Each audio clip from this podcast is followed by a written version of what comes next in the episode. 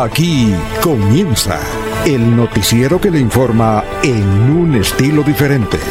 Últimas noticias. Últimas noticias.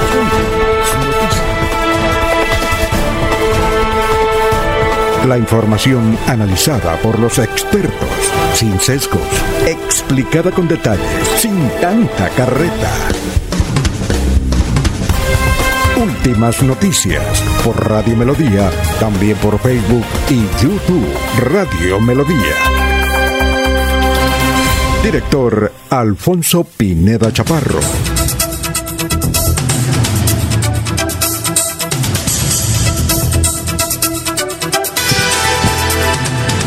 Gracias a Dios, hoy es lunes 1 de febrero del 2021. Nos abre el micrófono Arnulfo Otero Carreño para hablar por Radio Melodía.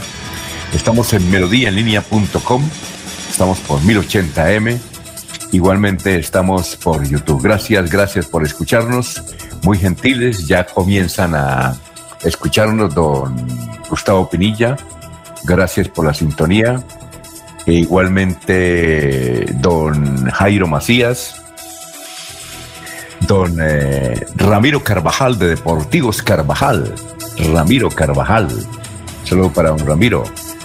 Bueno, Aníbal Navas Delgado, gerente general de Radio Taxis Libres, que tiene el teléfono 634-2222. Un saludo para Juan José Rinconosma, que a esta hora ya con su señora empieza a escucharnos. Eh, igualmente para María Teja, allá en Santa Marta, que ya nos escribe y nos escucha. Don Jorge Becerra, también en Los Ángeles, California. E igualmente Peligan, Lino Mosquera, eh, Benjamín Gutiérrez, Pedrito Galvis, Paulito Monsalve. Son las 5, 4 minutos y vamos a saludar a nuestros siguientes compañeros de mesa antes de tener el resumen de las noticias preparado que hemos hecho para esta emisión. 5, 5 minutos. Laurencio Gamba está en Últimas Noticias de Radio Melodía 1080 AM. Hola, don Laurencio, ¿cómo se encuentra? Digo, usted muy buenos días. ¿Qué más? Alfonso, pues bien, hay con pequeñas dificultades en el satélite, pero estamos bien. Hay que tener cuidado con las redes sociales porque se han implementado, Alfonso, los hurtos por parte de bajo engaños, bajo extorsión o simplemente que necesita un crédito, han dicho las autoridades y que más adelante hablarán es importante tema, hay que tener cuidado. Y en algunos sectores de Santander, eh, en forma, digamos que inhabitual, pues están incrementando las lluvias y uno de esos fue la creciente súbita que tuvo el Suárez, el río Suárez, donde ocasionó eh, pues que unos trabajadores fueran arrastrados por el agua del río Suárez entre contratación y Huacayo. Alfonso. Muy bien, son las 5 de la mañana, 6 minutos, estamos en Radio Melodía. Eh, saludamos a eh, Lorenzo Rodríguez, que nos escucha en el barrio modelo de la ciudad de Bucaramanga. Bueno, perfecto. Seguimos saludando a nuestros compañeros. Ya son las 5 de la mañana, 6 minutos. Jorge Caicedo está en Últimas Noticias de Radio Melodía 1080 AM. Bueno, Jorge, ¿cómo se encuentra? Bienvenido. Don Alfonso, muy buenos días. Como siempre, feliz de compartir con ustedes este espacio de últimas noticias y, por supuesto, de saludar a todos nuestros amigos a través de las redes sociales de Radio Melodía y los que están en el, también en el 1080 AM. Como usted lo dijo, hoy es primero de febrero, es el vigésimo segundo día del año, el 32, y ya quedan 333 días de este año 2021 una cifra que es noticia ahora en Santander, tiene que ver con la alternancia en la educación en el departamento. Según la gobernación eh, departamental, eh, hoy, 1 de febrero, iniciará la alternancia en 13 municipios de Santander. Los menores que asistirán a los colegios solo lo podrán hacer bajo la autorización de sus padres. Muy bien, vamos a las 5 de la mañana, 7 minutos, a hacer el resumen de las noticias. Precisamente empezamos con esa.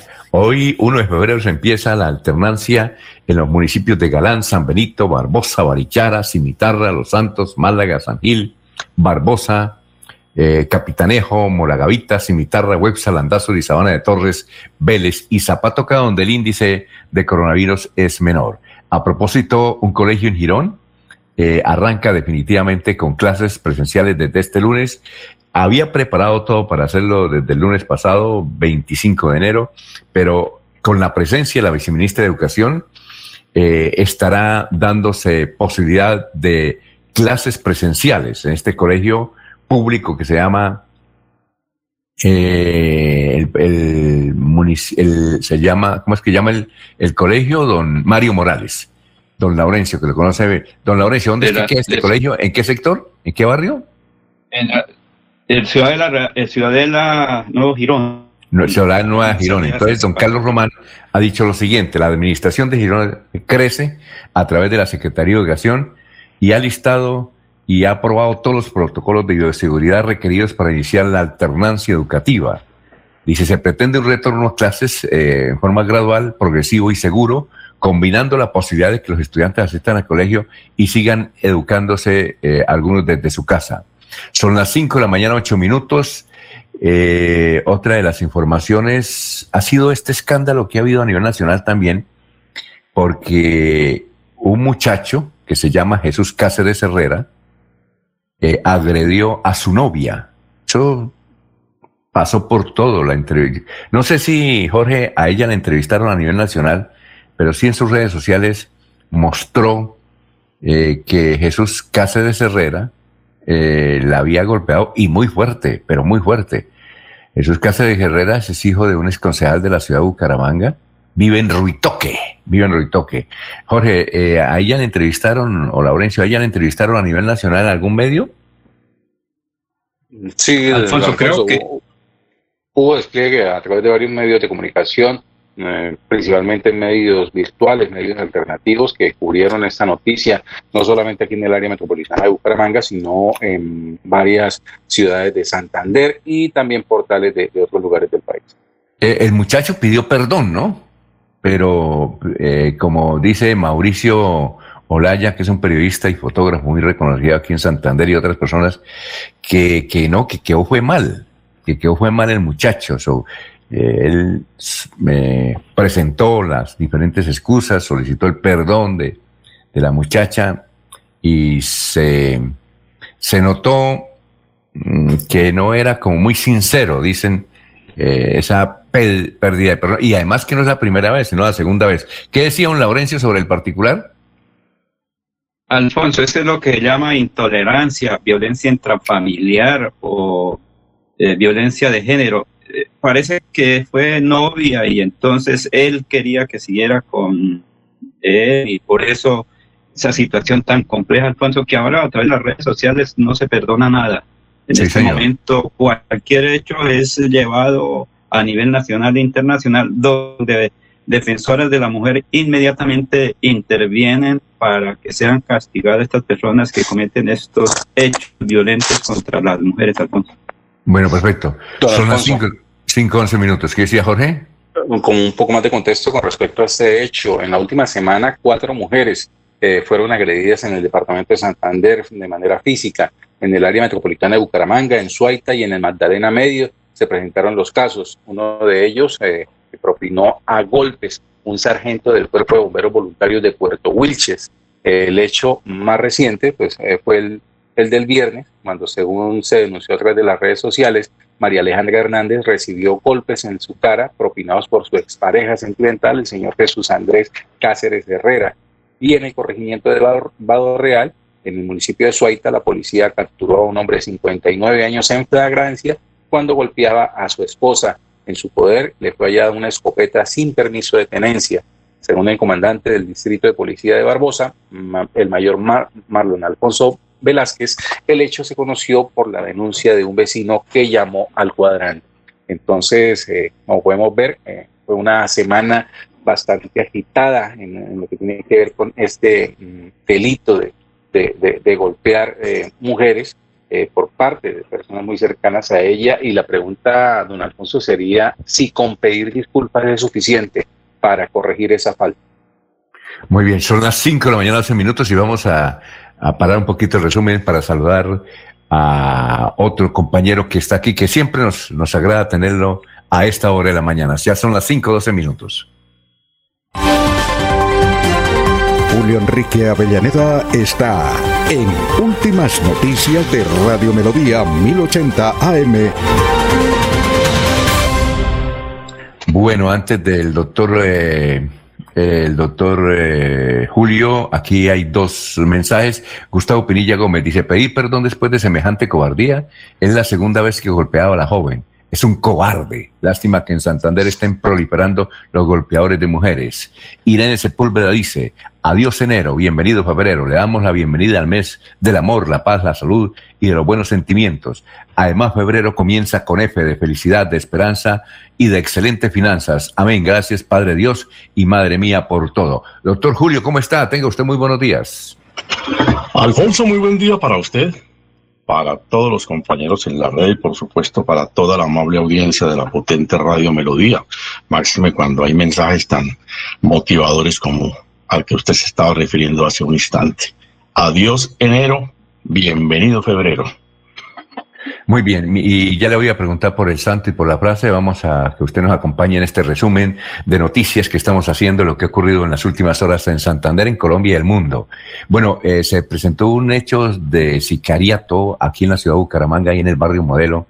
Ahí lo que era eh, anteriormente, lo que era no, lo que es el parque, un poquito más abajo, el parque Cristo Rey. Eh, ahí mataron a Isaí Guerrero Quiroga de 39 años el asunto es que él estaba tomando cerveza con unos amigos ahí en la esquina del barrio Comuneros, en la carrera 16, cuando llegó un señor eh, en moto con el parrillero, se bajaron y comenzaron a disparar. Mataron a Isaí Guerrero Quiroga de 39 años y iba pasando, eh, dicen, un vendedor, iba pasando por el lugar que se llamaba John Freddy Méndez del Río, de 22 años, y resultó muerto. Otras personas fueron, eh, eh, resultaron heridas, entre ellas dos, dos, venezolanos. Están investigando que un hecho de sicariato. Eh, dicen las autoridades inicialmente que por asuntos del narco, del microtráfico. Son las 5 de la mañana, 15 minutos. El viernes hubo simulacro de vacunación en Bucaramanga. Por ahora están habilitados ocho puestos. Un, tri, un Tiguillo fue hallado muerto entre Bucaramanga y Barranca Bermeja, informó la Corporación eh, Autónoma de Santander, CAS. Señala que fue un, vehículo que atropelló al, tigrillo. Pero qué coincidencia, porque los tigrillos corren mucho y al cruzar debía ir a mucha velocidad el carro que lo atropelló. Y en todo caso le quitó la vida a este tigrillo. Viene el Atlético Bucaramanga, perdió un gol a cero con el Deportivo Independiente de Medellín. Doctor Julio, ¿vio el partido? Alfonso, tuve ocasión de ver la, eh, el segundo tiempo del partido y pues eh, no me dejó satisfecho el, accionar, la presentación del equipo, del equipo de nuestra ciudad. Realmente vi mucho más apabullante a un Medellín que eh, finalmente, como dicen los técnicos, me pareció que ganó justamente. Ah, bueno, oye, y faltaban cinco minutos. Sí, sí, faltaban cinco minutos. la historia de siempre, ¿no? lástima, lástima. Bueno, eh, eh, ayer las autoridades, por una investigación de la Fiscalía, desarticularon una banda urbana del Ejército de Liberación Nacional que operaba entre Barranca Bermeja y Yondó, y ahí cayó el hermano del alcalde de Yondó y cinco personas más. Pues desde luego hoy pasan a declaración. El congresista Fabián Díaz propone que la distancia entre peajes sea de 100 kilómetros. Uy, ojalá Dios que le acepten ese y aprueben ese, ese proyecto.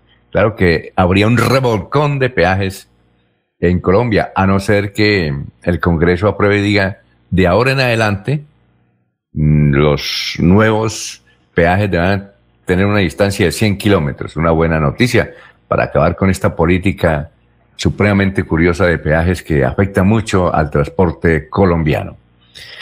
Un santanderiano es el nuevo procurador de derechos humanos, eh, es el, doctor Sarmiento. Él era viceministro de justicia. Eh, no sé si ustedes lo conocían. Eh, no sé si el doctor conoce al, al que fue ministro de justicia. Es un santanderiano, doctor Julio Enrique. Usted ya le voy a dar el nombre. Él se posesionó, se les pone el nombre de Javier Sarmiento Larce, es de Él nació aquí en Bucaramanga, pero sus padres son de Vélez, por allá de la provincia de Vélez. ¿Lo conoce, doctor Julio, o algún compañero? ¿Se trata de quién es Javier Sarmiento Larte? No, Alfonso, no lo tengo presente pues como persona conocida, eh, por lo menos conocida por mí, ¿no? Eh, no, no, no sé realmente de quién se trata. Bueno, eh, Plinio Ordóñez, no, ¿qué iba a decir, don Laurencio? E- Ese es hijo de una familia veleña que llegó a Bucaramanga. Él es en el colegio de Bucaramanga y luego creo que en la Universidad Autónoma y ha mantenido cierta relación con dirigentes regionales y nacionales. Por eso fue llevado a Bogotá a ocupar varios cargos. Entiendo que eh, casi siempre la gente de la provincia de Vélez se relaciona muy bien con Bogotá. Recordemos, por ejemplo, el general Rosso José Claro. eh, Grano, su, Bueno. el nuevo director de la policía. Él se relaciona mucho con Bogotá. Bueno, y este señor eh, es piloso porque ya, a pesar de ser joven, ya escribió un libro. Eh, también Plinio Ordóñez, jefe de protocolo de la Cámara de Representantes, ¿no? Es una buena noticia, ¿no, Jorge?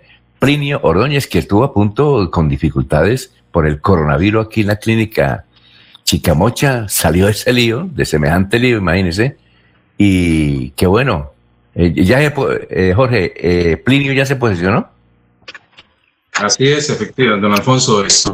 desde el miércoles anterior tomó posesión del cargo como jefe de protocolo de la Cámara de Representantes, el socorrano Plinio Ordóñez Villamizar.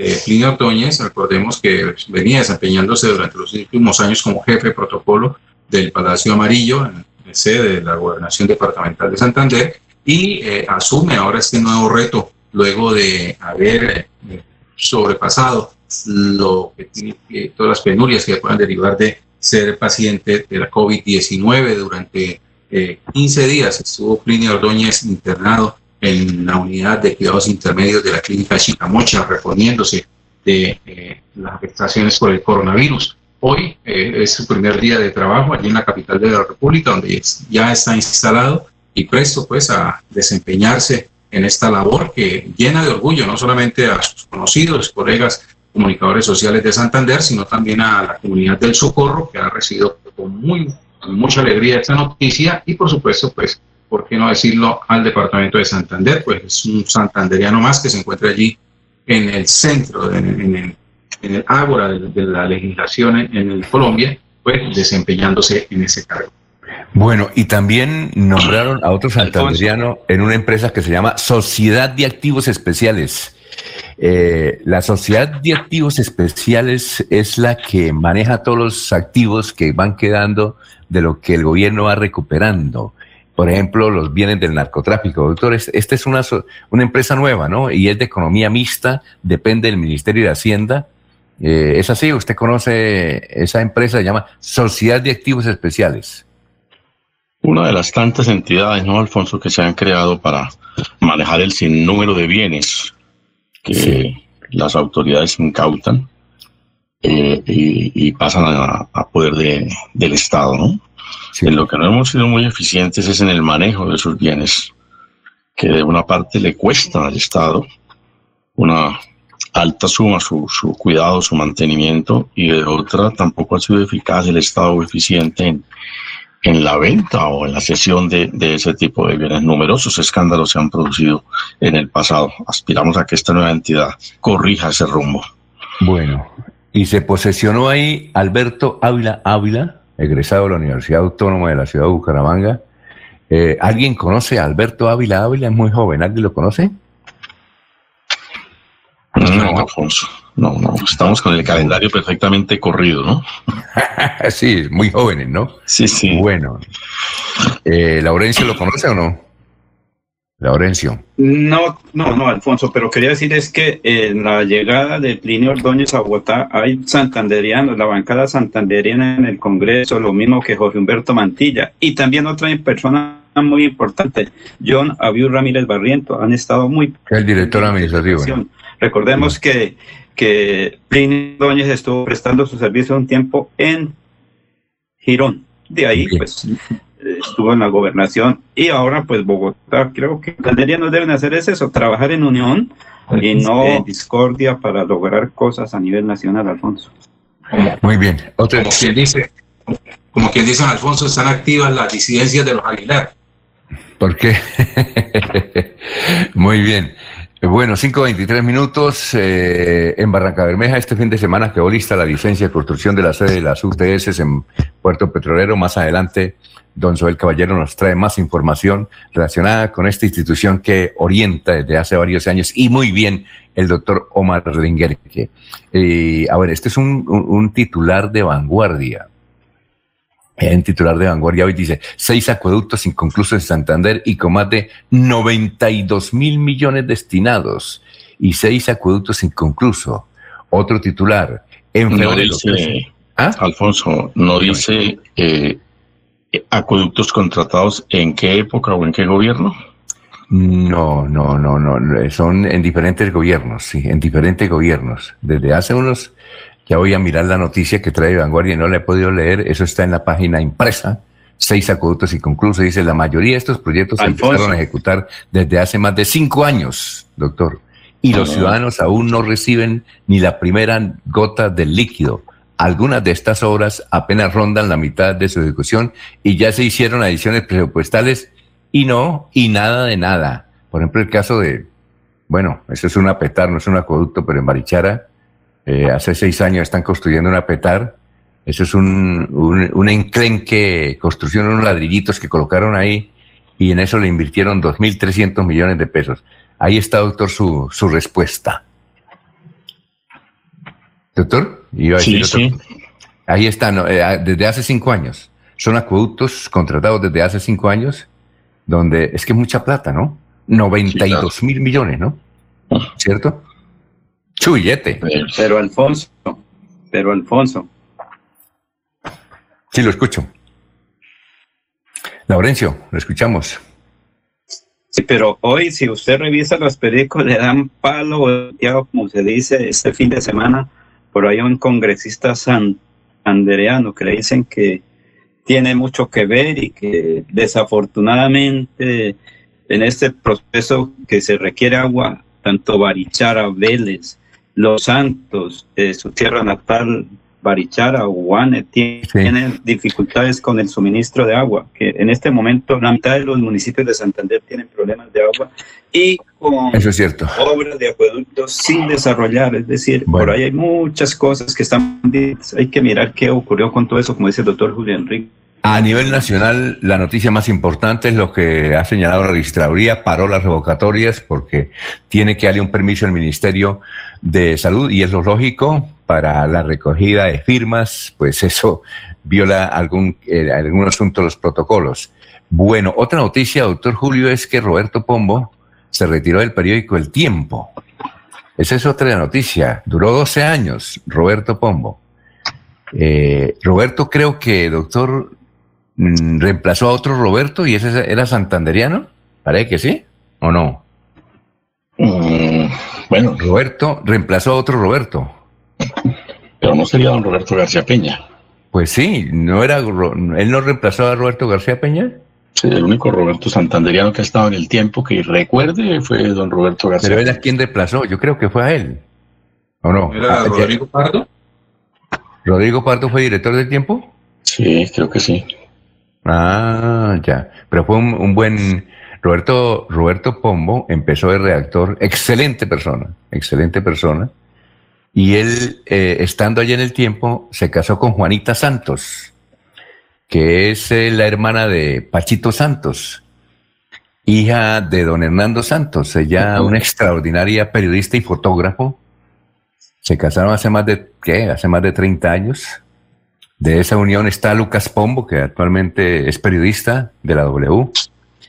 Eh, en fin, sí, pues le fue bien. No, no sé por qué renunciaría, porque estaba bien, ganándose un buen billete con un respaldo económico tan interesante como Luis Carlos Sarmiento Angulo. Y nos dicen que Luis Carlos Sarmiento no, no para nada. Hay dos, dos cacaos en Colombia que el doctor nos han dicho que, que, que no pliegan para nada con sus empresas, es decir, no están metidos ahí, no están Sí, eh, que son Carlos Ardila Lule y Luis Carlos Sarmiento Angulo. ¿Ya? Entonces, Roberto Pombo, se fue del tiempo. Ahora es buscar quién lo va a reemplazar. Eh, ¿Usted tiene algún candidato, doctor Julio? No, Alfonso, yo no, no, no, no estilo esa presentación de candidatos. Por ayer escuché uno, Alejandro Santos, que fue director de la revista Semana y le fue muy bien, ¿no? Alejandro Santos. Podría ser, ¿no?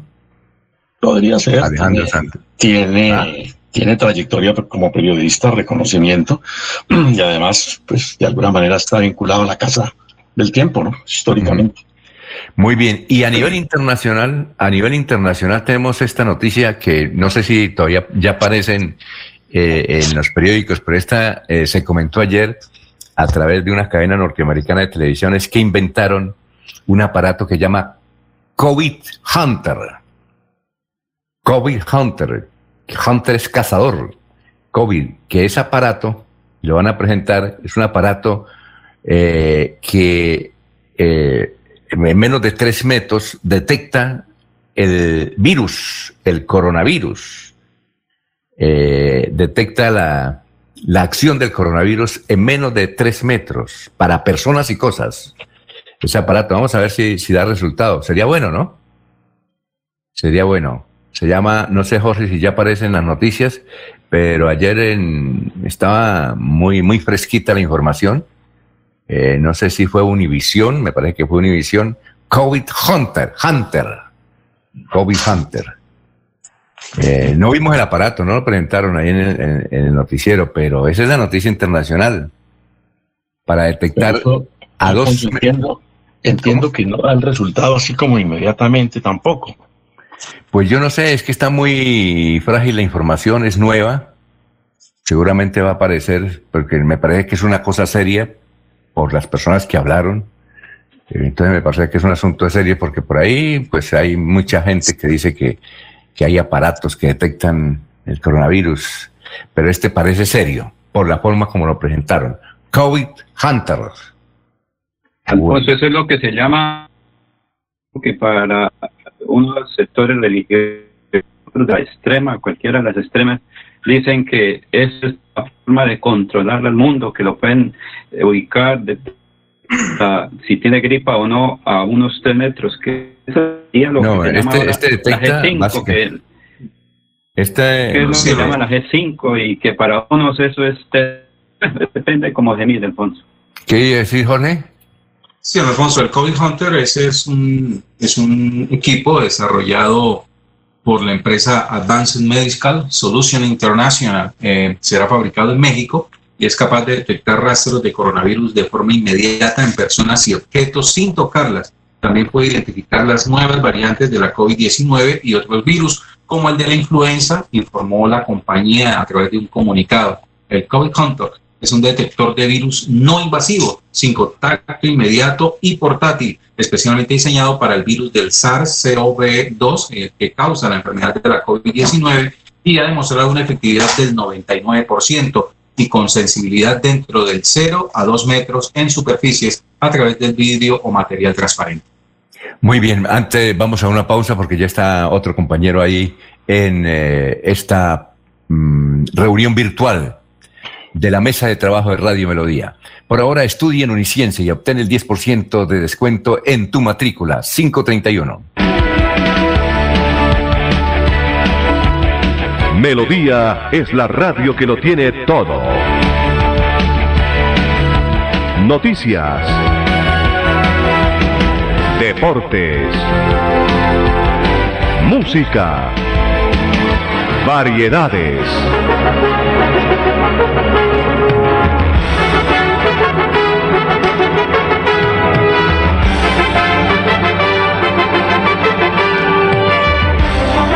Melodía La Grande. Es momento de continuar con tus sueños. Especialízate en Derecho Constitucional en Uniciencia, con docentes magistrados, planes de financiación, posgrado interdisciplinario. Inscríbate al 630-6060 extensión 1028 y este 2021 obtén un nuevo logro en tu vida profesional.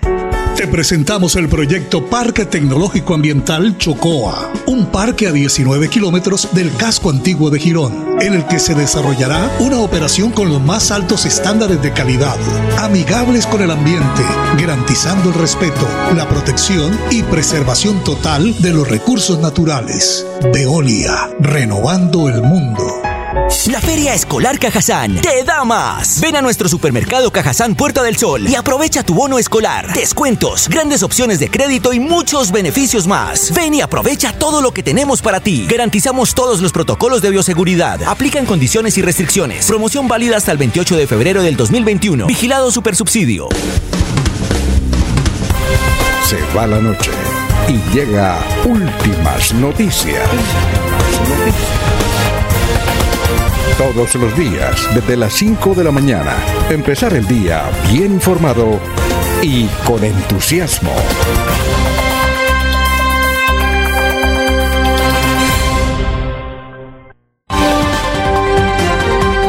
Ernesto Alvarado está en Últimas Noticias de Radio Melodía 1080 AM.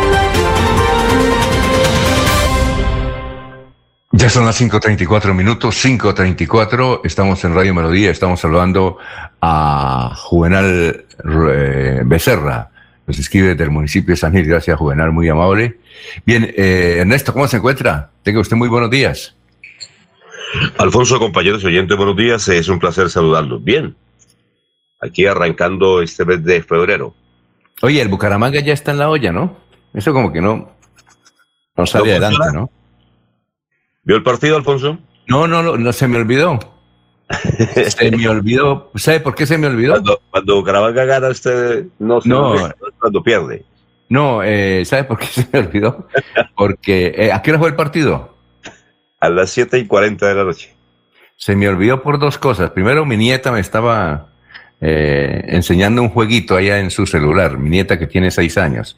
Y dos, estaba pendiente una entrevista, no sé, el doctor Julio la vio, que le hizo Juan Lozano en TN24 a una de las hijas de Armando Manzanero. ¿Ya? De Armando Manzanero, a una de las hijas. ¿Ya? Y entonces se me fue, se fue en eso y no. Me di Se cuenta ya. ¿Y qué tal estuvo el partido? No, el partido muy regular, eh, con muy pocas opciones de gol. De esos partidos que realmente no permiten jugar ninguno de los dos equipos y donde el Deportivo Independiente de Medellín finalmente se quedó con el triunfo un gol por cero, eh, con un gol de Matías Mier, que vino, nos hizo la fiesta y deja al Bucaramanga muy mal parado en este torneo, porque ya son dos partidos perdidos, solamente uno ganado, y lo que viene realmente es preocupante porque el rival es América de Cali allá, eh, será en calidad de visitante, lo que da pues eh, mucha inquietud para todos los hinchas y los seguidores. Algunos dicen que Bucaramanga de seguir así, eh, su técnico mm, se iría, por lo menos en la séptima fecha, ya no sería Sanguinetti el técnico del Atlético Bucaramanga. Muy mal por Bucaramanga que no encuentra el camino, no encuentra el rumbo, eh, los jugadores le pusieron muchas ganas, pero el fútbol y las satisfacciones no aparecen. Perdió ¿Cuándo es Bucaramanga. el partido? afortunadamente. ¿Cuándo es el partido? El partido de la América es este miércoles. Ajá. Eh, Por la, ahora, hora, la hora señalada es 8 y 10 de la noche. ¿Quiero decir, doctor Julio? No, no, no se preocupe por, por no haber visto el partido. Eh, yo no tenía noticia de la entrevista de la que usted habla. Hubiese preferido ver eh, a quienes están comprometidos con esta tarde vi llover y no el partido de siempre. Esta noche volví a perder. no, no, imagínense. Tremendo. Eh, No, pero bueno. extraordinario punto. Ah, Oiga, a propósito, Ernesto eh, y el doctor Julio, hay un debate a nivel internacional sobre el periódico El Mundo. El periódico El Mundo es el periódico más importante que tiene, uno de los más importantes que tiene España y el más importante que tiene Barcelona. Tiene un gran tiraje, una gran tradición el periódico El Mundo. Es más, es más viejo que el país. El diario El País no tiene, creo que tiene unos 60 años. Este, el periódico El Mundo tiene sus añitos. Ahí escribe Salud Hernández. En todo caso, es porque ayer un periodista, berraco ese periodista, logró presentar el contrato a cuatro años que tiene Messi, ¿no? Ya, entonces... Eh, ¿Ah? ¿De dónde el Messi? Eh, que tiene Messi a cuatro años. Un club quebrado para reunir 600 millones de dólares más o menos en los cuatro años. Imagínense, ahí se va todo, se va hasta el estadio. Entonces están haciendo un debate y se lo están haciendo pues a las directivas y a Messi. ¿Cómo es posible que en pandemia un equipo quebrado y, se haga semejante contrato? ¿Sí, ¿Sí, lo escuchó o no? Eh, un escándalo. No, no, no, tengo todavía una noticia así muy... Es la noticia del día de ayer, ¿no? Todavía muy, muy fragmentaria. Todavía imbuida pues del ánimo sensacionalista. Vamos a, a que se decante un poquito el momento para poder analizar realmente eh, todos los factores de, ese contrato. Un, equipo como Arsenal que le ve a todos los bancos, es decir, no tiene, es decir, si, si fueran a, hacer el balance entre activos y sus deudas, está en la olla. Bien, Ernesto, ¿sí sabía ese, de ese escándalo?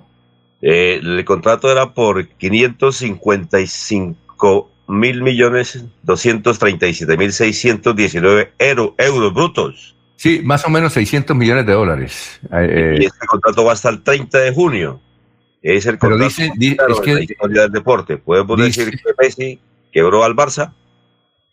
Dice el, el, Miami Herald que son a cuatro años. Yo pensé que era un año, pero eh, viendo pues, los periódicos ayer ahí por internet, dice que es a cuatro años. Pero toca hacer platica, ¿no? Sí, pero es mucha plata. Escuché a través de un medio de comunicación nacional que convertido a pesos sería alrededor de 50 mil millones de pesos diarios. ¿Diarios? Diarios. pucha, no friegue. Sí, es mucha plata la que se gana Messi. Y tendrá que pagárselo, ¿no? Porque si no, ya está lista la demanda. Sí, pero el asunto es que el equipo está en la olla, ¿no? Esto está quebrado. Entonces no sabemos. Pero Alfonso, sí, pero si eh, Ernesto, jugador... Ernesto, está peor que el Atlético Bucaramanga, vea usted. No, pero es el mejor equipo del mundo, ¿no dices del Barça? No me gusta el mejor equipo del mundo, pero con esas contrataciones y el tema de la pandemia los quebraron. ¿Qué iba a decir, Laurencio? Laurencio, ah, bueno. Eh, Ernesto, eh, ¿qué noticias tenemos en Florida Blanca? Señor. no, que no entró usted. Pensé que se había ido, Laurencio. No, hay dificultades. El satélite, por ahí lo, Bueno, el satélite le está, le está perjudicando. Don Ernesto, ¿qué noticias hay en Florida a esta hora? Noticias en Florida Blanca, eh, realmente hay una muy preocupante. Es el tema de la semaforización o algunos semáforos que llevan mucho tiempo sin arreglarse. Se habían dañado alrededor de unos 10 eh, sitios, eh, pero hay algunos que no se ha podido recuperar los conductores están pidiendo a las autoridades que eh, miren dónde no han podido arreglar estos semáforos y que lo hagan porque hay contratiempos diariamente. Incluso algunos han manifestado que se han presentado pequeños accidentes por aquello de que todo el mundo queremos pasar rápido y no permitir al otro su llegada. Algunos semáforos en Florida Blanca están necesitando urgentemente de su arreglo. Muy bien. Eh, Zoraida Martínez nos dice, estoy esperando el santo de hoy del doctor Julio Enrique. Bueno, doctor Julio Enrique, ¿cuál es el santo de hoy? Alfonso, hoy los santorales nos recuerdan a varios santos, ¿no? Por supuesto.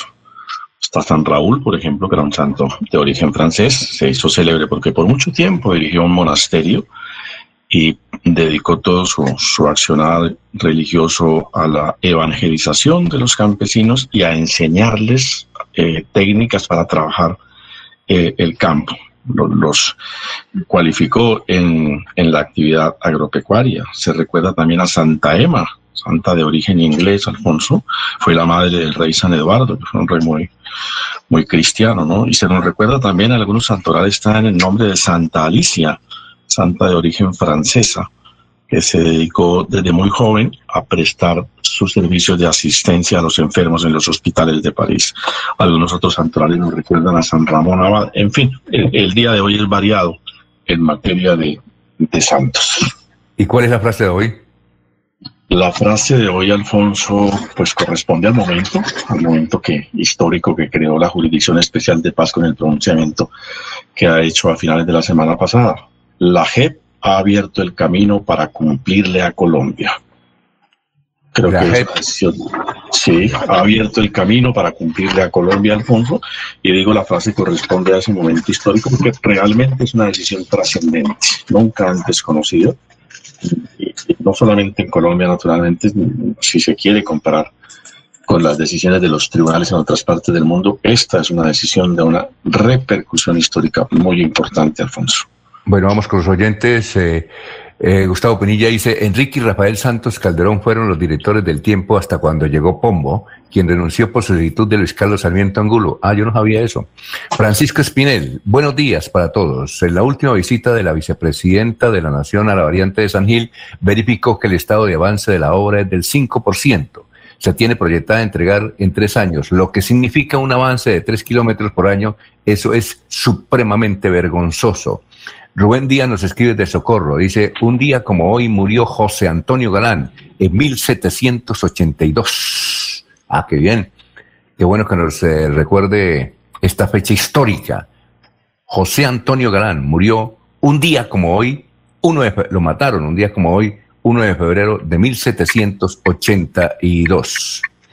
Bueno, son las 5 de la mañana, 43 minutos. Vamos con el obituario en San Pedro, están María Olga Velasco García, sonizas presentes, Ciro Antonio Toro Ordóñez, José David Quintero Huasca, Alirio Méndez Villalba, cenizas presentes, Francisco Esteban Yaniot. Eh, doctor Julio, ¿tendrá que ver algo con Yaniot? Sí, yo supongo que sí, ¿no? Mm, no sabría decirlo, pero pues presume uno, ¿no? Presume uno porque sí, claro. es un apellido que llega a Colombia pues, por conducto del eh, querido futbolista que tuvimos aquí en Bucaramanga, ¿no? No, y cuando uno va al restaurante ve personas como relacionadas con esa familia, ¿no? Que atienden ahí. Sí, sí claro. Bueno, eh, vamos a ver con los, estamos con los fallecimientos. Eh, Flor Arrieta Romero, cenizas presentes. Pedro Agustín Ruiz Ayala, cenizas presentes. María Antonia Maldonada de González. Astrid Solandi Nieto García. En Los Olivos, están Edgar Ferney Galvis Santamaría, Félix Maldonado. Y doctor, hoy en Vanguardia Liberal, en la página impresa, hay un nombre que tiene varios avisos. Ella se llama Pepa, Pepita Santos de Consuegra. ¿Usted la conoce? ¿O la conoció? No, Alfonso, no. Pepita Santos de Consuegra y desde luego la familia Galvis Ramírez a su pesar y muchas constructoras. Constructoras. Alguien que tenga que relación con... Aquí nos falta hablando cancelado, que se sabe de todo, ¿no? Uno le pregunta y dice, es tal. Ya, tal, tal. Pero no, la conoce, doctor. No, no recuerdo, Alfonso, no recuerdo. Pues el apellido Consuegra, es un apellido muy, muy conocido en nuestro medio, ¿no? Pero, pero a la señora como tal no, no la logro ubicar. Yo conocí a un escritor de apellido Consuegra que vivía en Bogotá, que era aquí Bucaramanga, que murió hace como tres años. Excelente escritor. Excelente escritor. ¿Usted se refiere tal vez a David Consuegra? Eh, no, otro, otro, otro. Otro que fue, era, eh, creo que analista, crítico, literario y eventualmente escribió en la revista Semana, pero Consuegra apellido Consuegra. Es un apellido muy santanderiano, ¿no? Sí, sí, claro. Sergio Rangel Consuegra. Alfonso, ¿tiene relación con el, doctor, Sergio Rangel? No, Sergio Rangel Consuegra, el escritor, no sabemos si tiene que ver algo con eso, con pariente de él. ¿Qué iba a decir, Laurencio? Es que creo que ellos son de gran empresa de construcciones de vivienda y edificaciones, lo mismo que obras públicas. Yo creo que una gran empresa contratista de obras civiles en Santander, de construcciones en Consuegra, Sociedad Anónima, algo así, en unión con otras han hecho aquí en Bucaramanga y en varios sectores de obras de desarrollo. Creo que es de esa familia. Bueno, a ver si un Gustavo, también que conoce, a ver si, si nos habla de quién se trata. Muy bien, vamos eh, a una pausa. Estamos en Radio Melodía, son las 5 de la mañana, 47 minutos. Eh, Johan Dorado nos escribe desde el barrio Cabecera. Gracias por su sintonía. Tu casa ahora es el lugar ideal y Cofuturo te ofrece la oportunidad de renovar tus electrodomésticos y víveres fundamentales para toda la familia. Bueno, y hay otras noticias también positivas en el departamento de Santander. Estudia en Uniciencia y obtén el 10% de descuento en tu matrícula. Administración de empresas, contaduría, ingeniería de sistemas, ingeniería industrial y derecho. Inscríbete al 630-6060 o al 317-667-0986. Y este 2021 comienza tu proceso universitario. Para seguir adelante, Copfuturo te ofrece crédito educativo en línea. Ingresa a www.copfuturo.com.co y solicítalo de una manera fácil, rápida y segura con la mejor tasa. Atención telefónica 318-717-3270 y 317-404-6430. Copfuturo, construyendo sueños de progreso. Se va la noche y llega últimas noticias. Todos los días, desde las 5 de la mañana, empezar el día bien informado y con entusiasmo.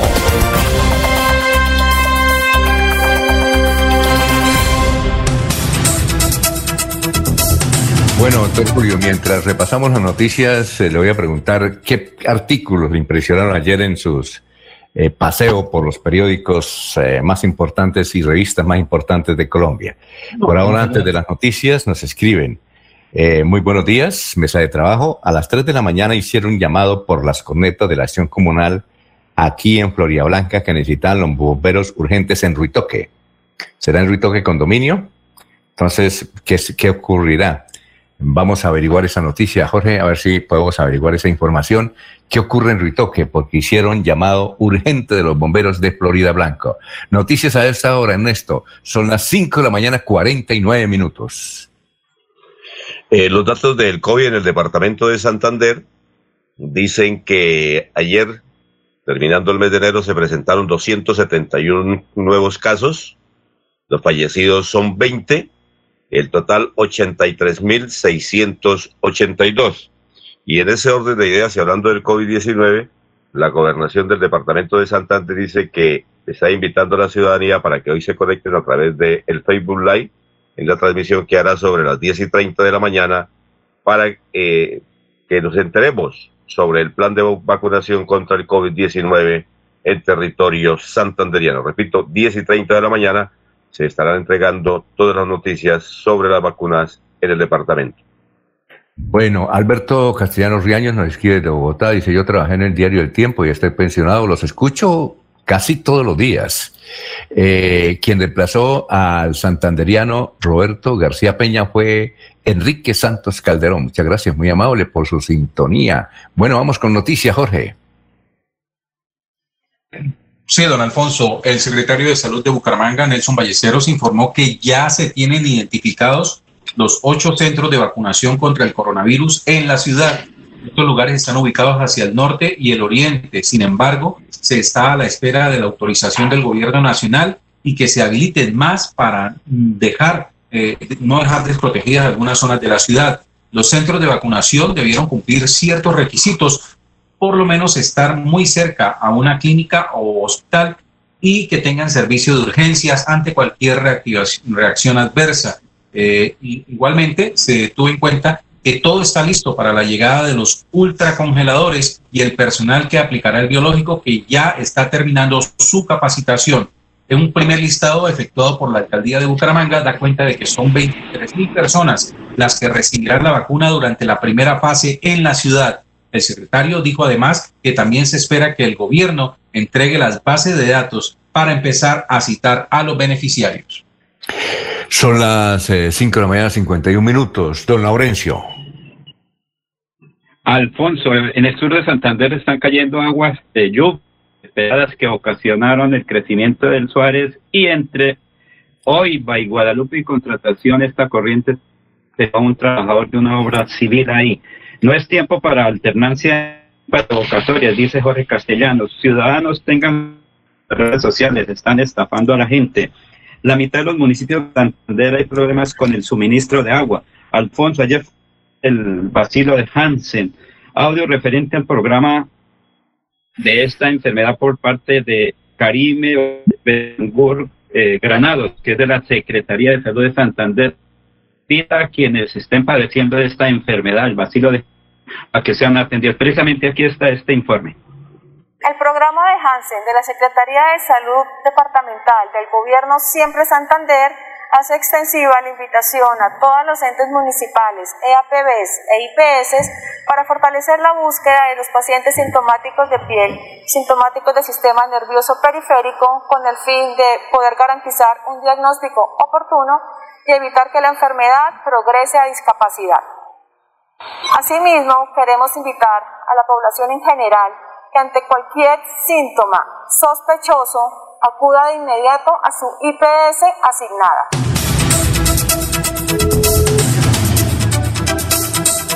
Muy bien, eh, era información aquí en Radio Melodía. Estaba llamando dos Julio a, a, don Tiberio, pero no me contesta. Más adelante lo, voy a insistir a ver si nos da alguna noticia de un santanderiano que tiene quebrantos de salud por el COVID en la ciudad de Bogotá, un santanderiano bastante importante. Bueno, doctor Julio, eh, de sus eh, columnas que leyó ayer, sus crónicas en los periódicos, ¿cuál, ¿cuál le interesó? ¿Cuál le llamó la atención? A ver, Alfonso, mm, digamos que la eh, gran prensa nacional centra sus artículos principalmente bueno, en el tema del COVID, desde luego puntualizados en el proceso de vacunación que está próximo a iniciarse según el gobierno nacional. En algunos eh, articulistas, Alfonso, su preocupación por la no reiniciación de las eh, actividades presenciales en el sector de la, de la educación. Pero sin duda que la gran noticia, y, digo la gran noticia por el impacto, ya lo comentaba hace un instante, y por el desarrollo y la gran discusión que se va a propiciar, eh, diría a partir de hoy, es la decisión que tomó la Jurisdicción Especial de Paz, Alfonso, al eh, disponer en una providencia que ellos determinaron, determinación de hechos y conductas de las FARC, eh, el llamamiento y, el señalamiento de responsabilidad a toda eh, la alta dirigencia del de, el entonces movimiento subversivo, ¿no?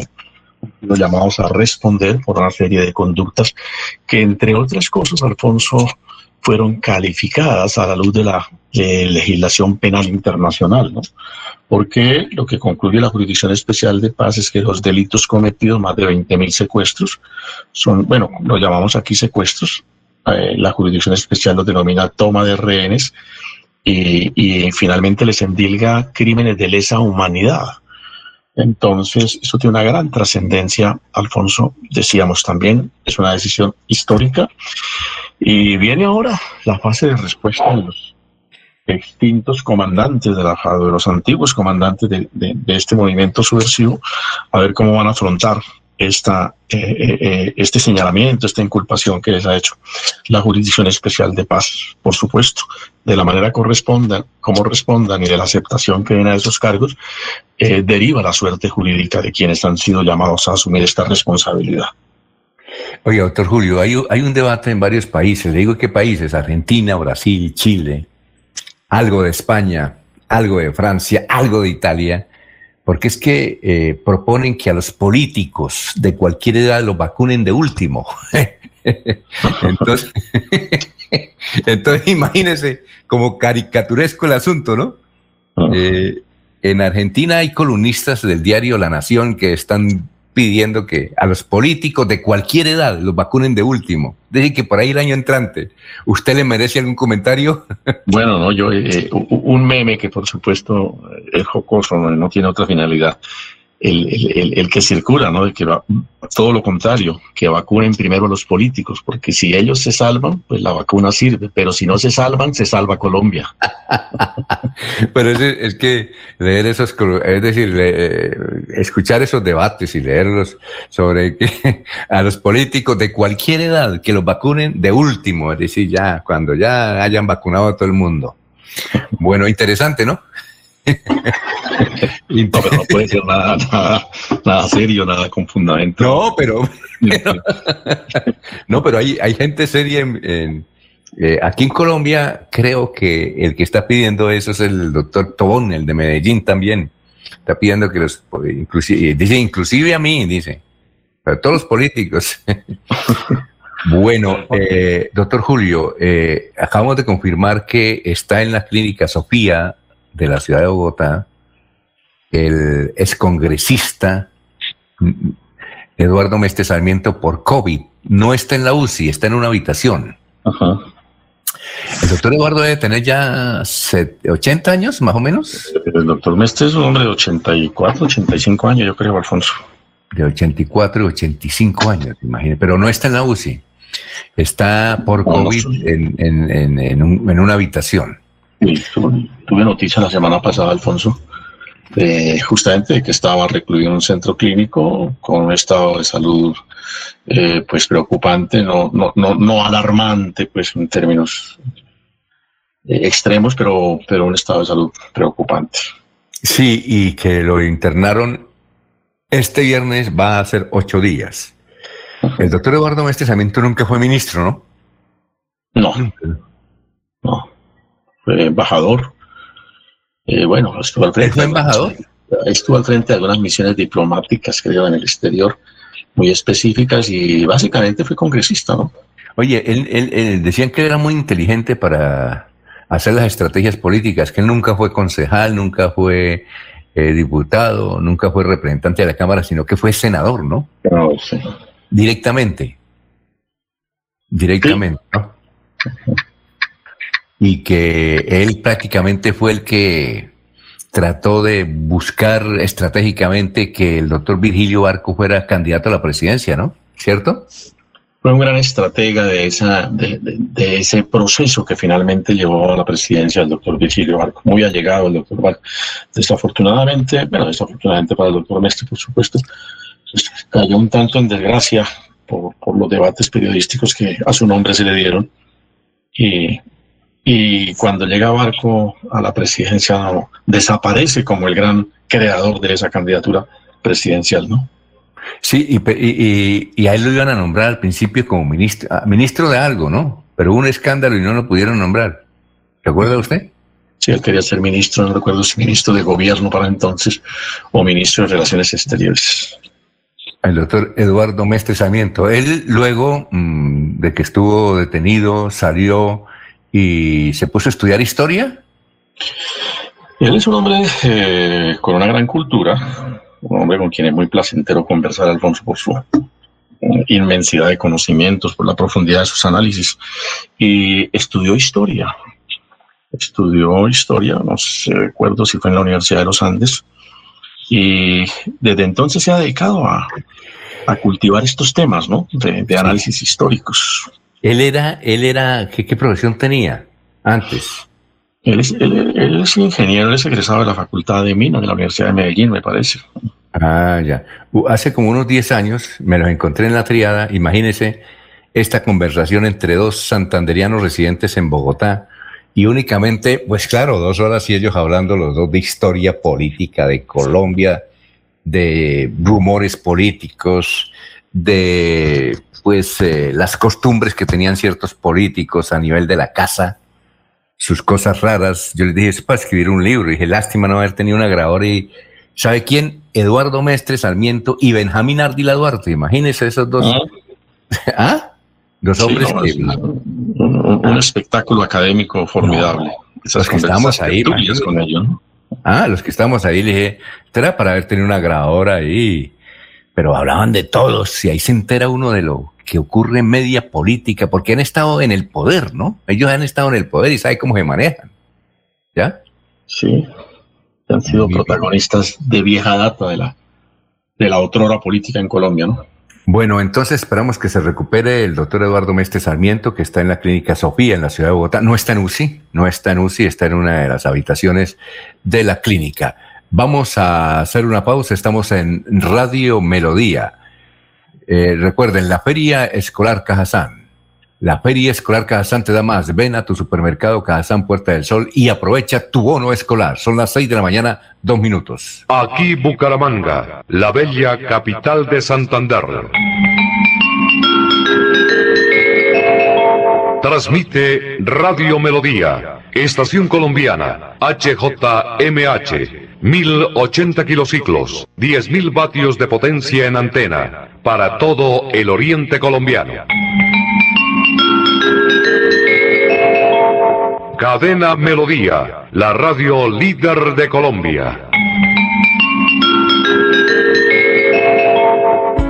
En el Parque Tecnológico Ambiental Chocoa, las aulas ambientales serán un espacio dedicado a la enseñanza y socialización, donde se impartirán conocimientos de procesos medioambientales a niños, estudiantes de colegios, universidades, empresas y comunidades en general. Veolia, renovando el mundo. Un especial saludo a los habitantes de Bucaramanga y Santander. Les habla el doctor Javier Aristizábal. He investigado las plantas medicinales colombianas por 20 años. He creado la terapéutica natural al altel para tratar las principales enfermedades de los colombianos. Estoy con ustedes de 10 y 30 a 11 de la mañana por esta emisora. Estoy seguro que lograré cosas interesantes en la salud de todos ustedes.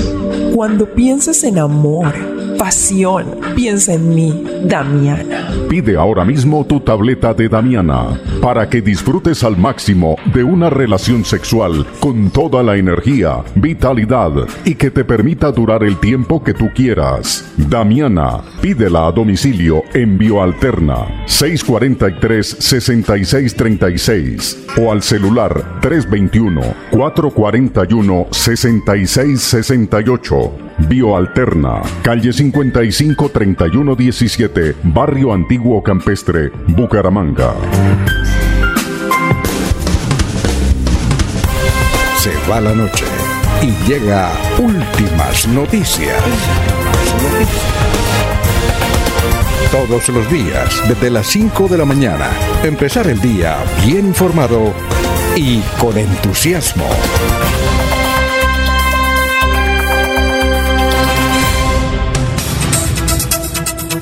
Muy bien, son las 6 de la mañana, cuatro minutos. Hay mucha expectativa por conocer quién va a ser el nuevo presidente del Ejecutivo de la Cámara de Comercio, uno de los cargos más importantes de más representación en el departamento de Santander.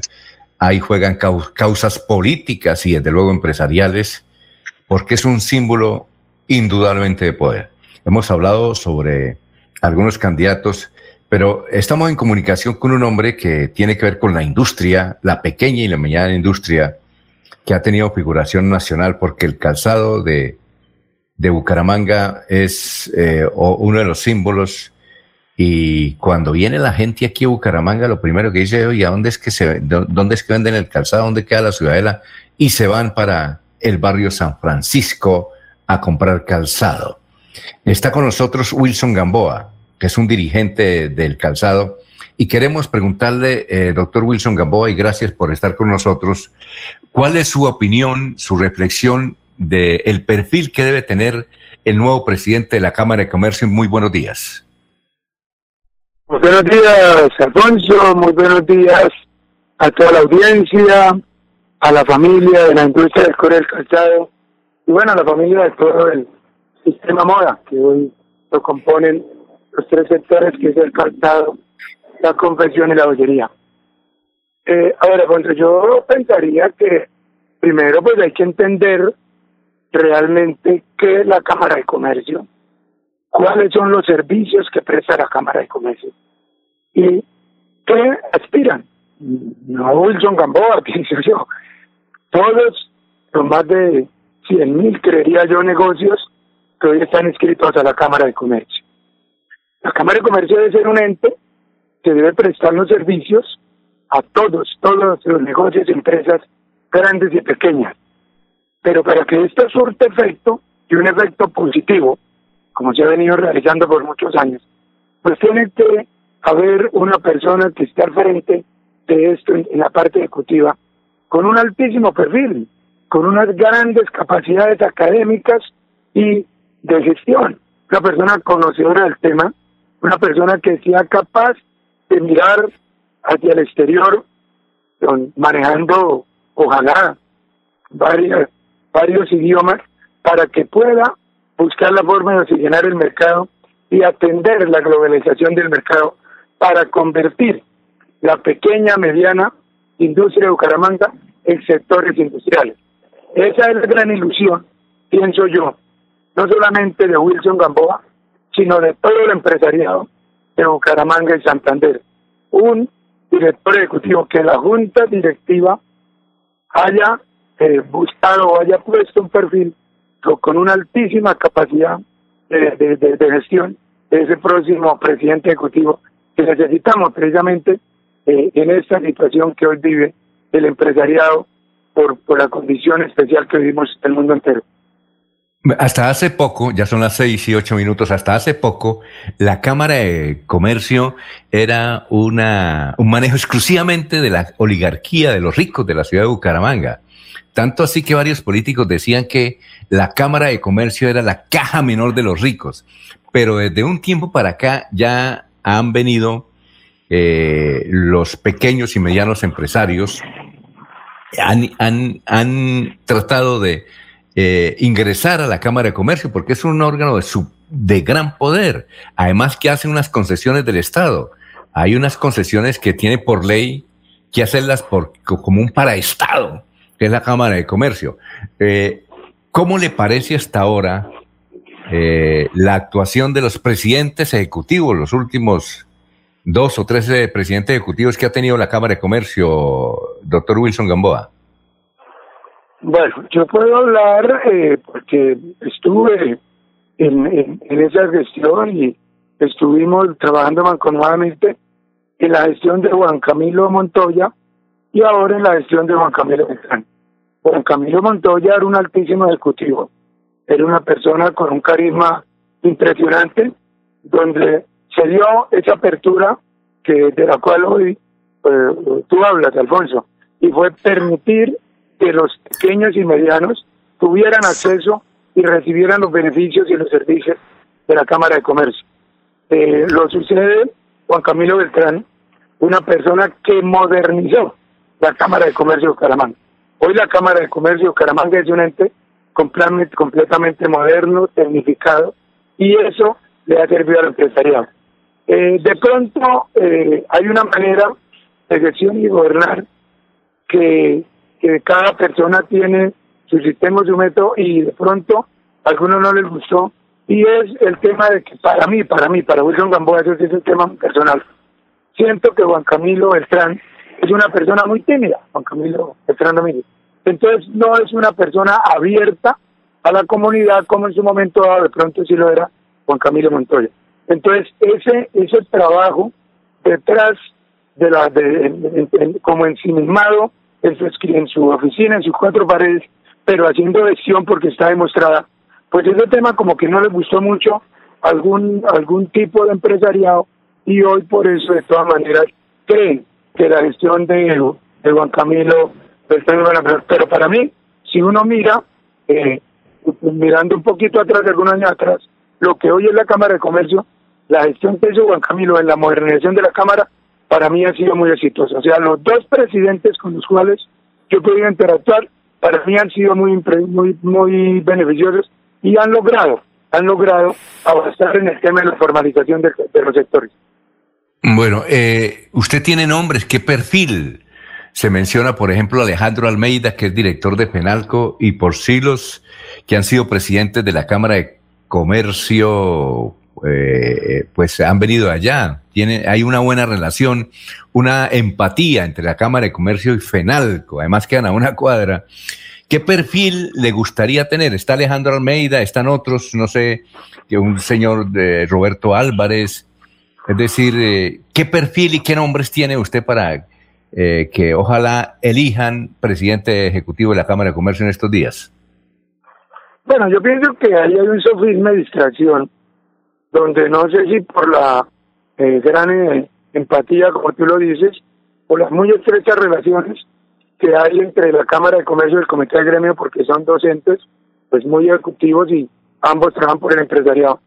Pues ya la coincidencia que los últimos dos presidentes provienen de la presidencia del Comité de Gremio.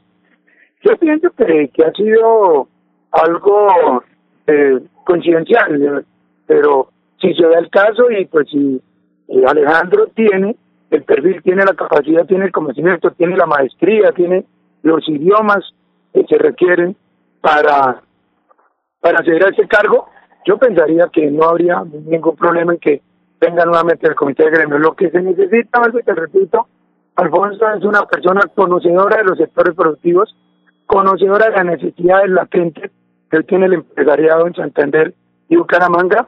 Eh, tengo entendido que la misma directora o directora del Instituto Municipal de Empleo de Bucaramanga ha presentado su vida una funcionaria con un altísimo perfil, una gran ejecutiva, una persona muy conocedora y proviene precisamente de, una familia de, que se dedicó por mucho tiempo a la industria de la confección y muy doliente primario de los sectores.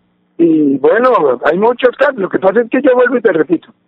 Yo pienso que para que la persona aspire a la presidencia ejecutiva de la Cámara de Comercio, primero tiene que prepararse, vuelvo y te repito. O sea, aquí no podemos poner una persona con una con un nivel de estudios medios o pues si la persona en algún momento quiere ser, pues tiene que tener primero una hoja con un altísimo perfil y segundo prepararse y conocer el empresariado para así poder aspirar a este cargo y hacer gestión, que es lo más importante, porque es que lo importante no es llegar, sino hacer gestión y mantenerse, Alfonso.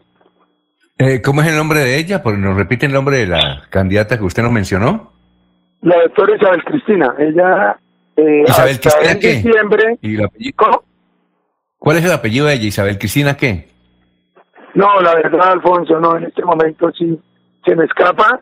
Eh, pues eh, le, sé el nombre, pero en este momento no, no, no, no recuerdo el apellido de ella. De la doctora Isabel Cristina hasta el mes de diciembre. Ella estuvo al frente del equipo de empleo, creo que inclusive, no sé si habrá renunciado porque ella, el, el esposo estuvo muy enfermo por el, por el virus que, que hoy está tan de moda y tuvo que pedir una licencia. Tengo entendido, eh, porque me comentaban algunos directivos que ella había sido una de las tantas, porque hay, la verdad que lo más importante, interesante en este, en este proceso es que hay cualquier cantidad de hojas de vida, hay muchísimas personas interesadas en querer asumir la, la presidencia ejecutiva de la Cámara de Comercio y eso es beneficioso, eso es muy bueno porque la Casa Talentos va a tener mucho de dónde escoger para presentarle finalmente unos elegibles a la Directiva, que es ahí donde pues lógicamente eh, abogamos, porque la Junta Directiva en su sabio proceder y en su experiencia, porque hay los directivos tienen mucha experiencia, puedan escoger la mejor opción para la para el empresariado. Dígame. Doctor Wilson, que eh, a ver si le ayudamos a buscar el apellido de ella. Isabel Cristina, que renunció de dónde? ¿Que iba a renunciar o renunció de qué cargo? Ella era la directora o es la directora del Instituto Municipal de Empleo de Bucaramanga, del INEBU. Ah, usted está hablando de la doctora Isabel Cristina Rincón. claro. Ah, eh, ese es el apellido. Isabel Cristina Rincón. ¿Ella está, ella está aspirando a la, presidencia? Sí, señor. ella presentó su hoja de vida eh, como los primeros días del mes de enero, porque pues, le, le, pidieron algunos sectores eh, que conocieron el trabajo de ella a frente del IMEU le, le pidieron que presentara su hoja de vida porque eh, les parece que tienen el perfil, la capacidad, la idoneidad y el, y el, el carisma necesario para poder aspirar a ese cargo. Sí, ella es esposa de, un abogado que creo que trabaja en Vanguardia, apellido Blanco. ¿Qué va a decir, Laurencio? ¿Cómo? Pero también el nuevo presidente Ah, Laurencio. Eh, Laurencio tiene una pregunta para Wilson Gamboa, el representante de los empresarios del calzado. ¿Qué iba a decir Laurencio? Señor Gamboa, pero también el nuevo presidente ejecutivo de la Cámara debe tener buena relación con las clases políticas, eh, los congresistas, el gobernador, los alcaldes, porque recuerde que hay una unión muy importante para el desarrollo de Santander desde la Cámara de Comercio, señor Gamboa es que es claro y contundente lo que usted acaba de expresar. O sea, tiene que, por eso yo le hablaba que tenía que primero tener una capacidad intelectual bastante alta, una formación académica excelente, maestría, conocedor de varios idiomas, el carisma tan importante y es precisamente cuando hablamos de un carisma es poder ser capaz de hacer gestión, hacer lobby ante los diferentes entes políticos, gubernamentales, el sector académico, el sector empresarial. Ese es el, el, idóneo de un, de un nuevo director de la Cámara de Comercio, porque igualmente la persona puede tener todas las capacidades intelectuales, pero si no tiene eh, la capacidad de hacer lobby, de hacer empatía con los entes gubernamentales y con la clase política, pues difícilmente va a encontrar el apoyo para poder desarrollar y poder eh, cumplir con su misión, que es la de precisamente sacar adelante los sectores productivos e industrializar, industrializar eh, la, el empresariado, porque la verdad Bucaramanga somos conocedores, Alfonso, lo decía en un principio, de Bucaramanga se habla de que hacemos el mejor calzado de Latinoamérica, todo el mundo quiere comprar ese calzado de Bucaramanga, pero nosotros necesitamos oxigenar el mercado nacional, nosotros necesitamos salir al exterior, nosotros necesitamos que nos busquen plataformas de comercialización del producto a nivel latinoamericano, a nivel internacional. Y yo sé, hay dos entes que nos lo pueden hacer, y es ProColombia y la Cámara de Comercio. Y necesitamos que aquí la Cámara de Comercio, nuestro nuevo presidente, tenga esa capacidad de gestión hacia el exterior para poder oxigenar los mercados.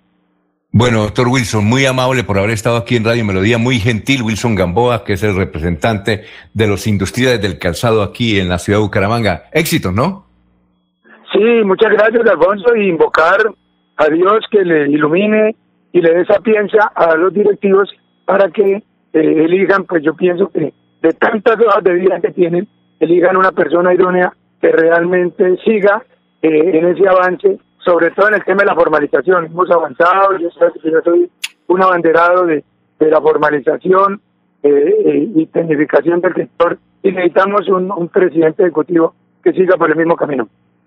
Muy bien, perfecto. Muchas gracias a Wilson Gaboa.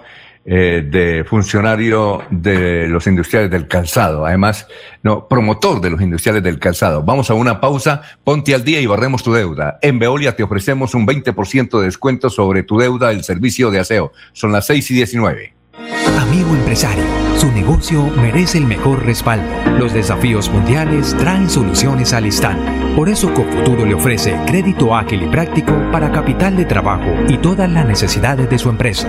Informes 317-439-9483 y en www.cofuturo.com.co. Cofuturo, construimos sueños de progreso. Bien, y continuamos con noticias positivas. Tu sueño debe continuar. Especialízate en Derecho Constitucional en Uniciencia. Docentes maestrados, interdisciplinaria, planes de financiación. Inscríbate al 630-6060, extensión 1028. Y este 2021 obtén un nuevo logro para tu vida profesional.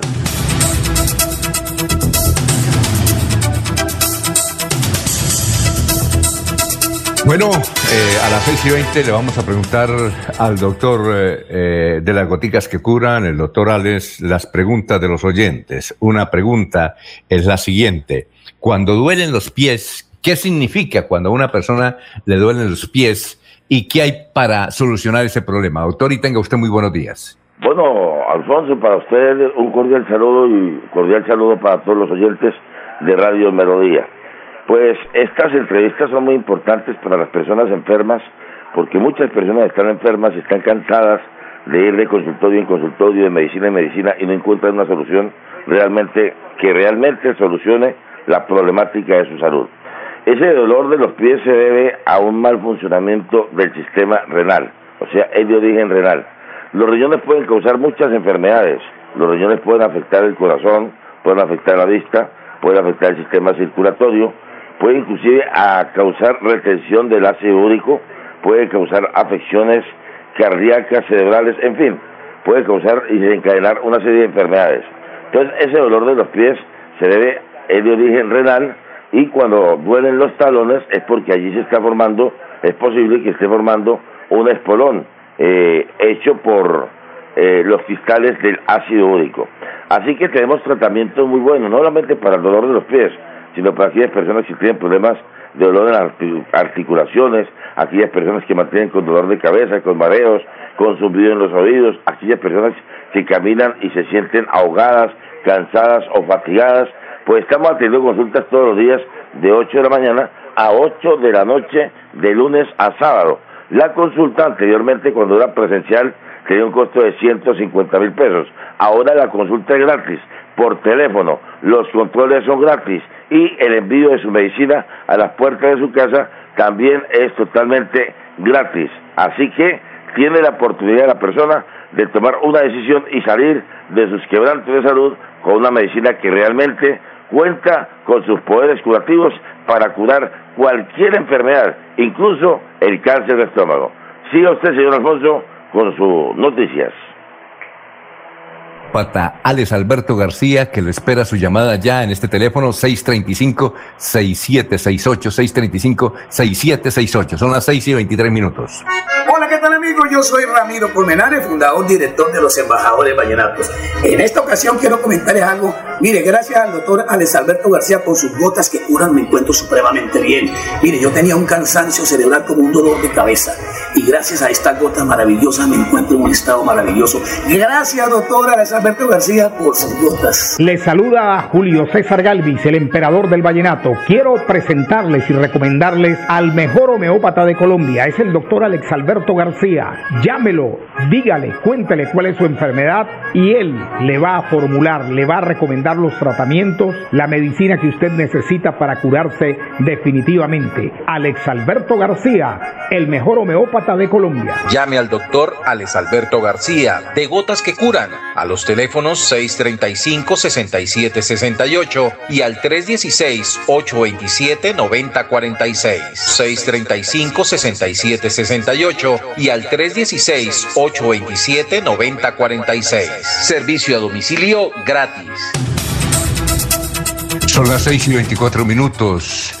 Héctor Hernández Mateo nos dice, buenos días, que no se convierta la Cámara de Comercio en trampolín para el lanzamiento de la Cámara de Representantes. Oiga, Laurencio, ¿quién se va a lanzar de la Cámara de Comercio a la, a la Cámara de Representantes? No sabíamos, ¿será que el doctor eh, Juan Camilo Beltrán va para allá? No, no sabemos, ¿no? Tal vez le han hecho propuestas. Recuerde que, Alfonso, recuerde la entrevista que se le hizo a través de amigos al director saliente o al presidente ejecutivo de comercio.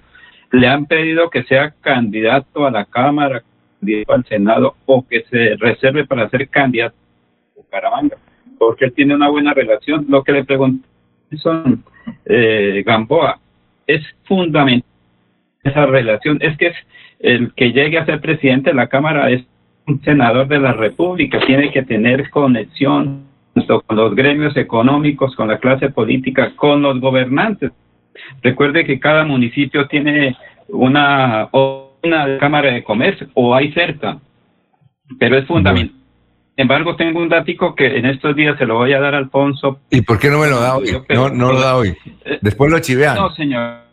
No, no, no, eso no hay problema, pero un datico hay que dar a Leonidas Gómez, yo. ¿Cómo? Es sobre a Leonidas- Gómez, yo. Es sobre No, no, no, no, no, simil- no, similar, similar, similar. Ah, bueno, similar al registrado por Leonidas Gómez, yo.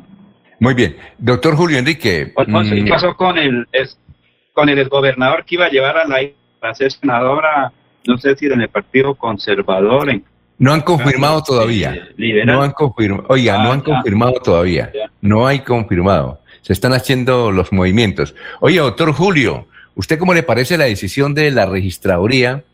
Legalmente la registraduría podría decir vamos a parar mm, las revocatorias porque las firmas, recoger firmas, eso viola los protocolos de bioseguridad. ¿E- ¿Eso, ¿Eso es legal o alguien podrá demandar esa decisión de, de la registraduría?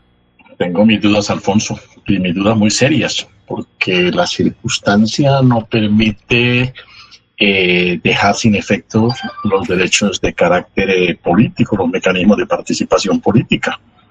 Entonces, eh, yo creo que esa es una decisión que, que finalmente va a tener que quedar sin efecto alguno. Ahora, entiendo que lo que hay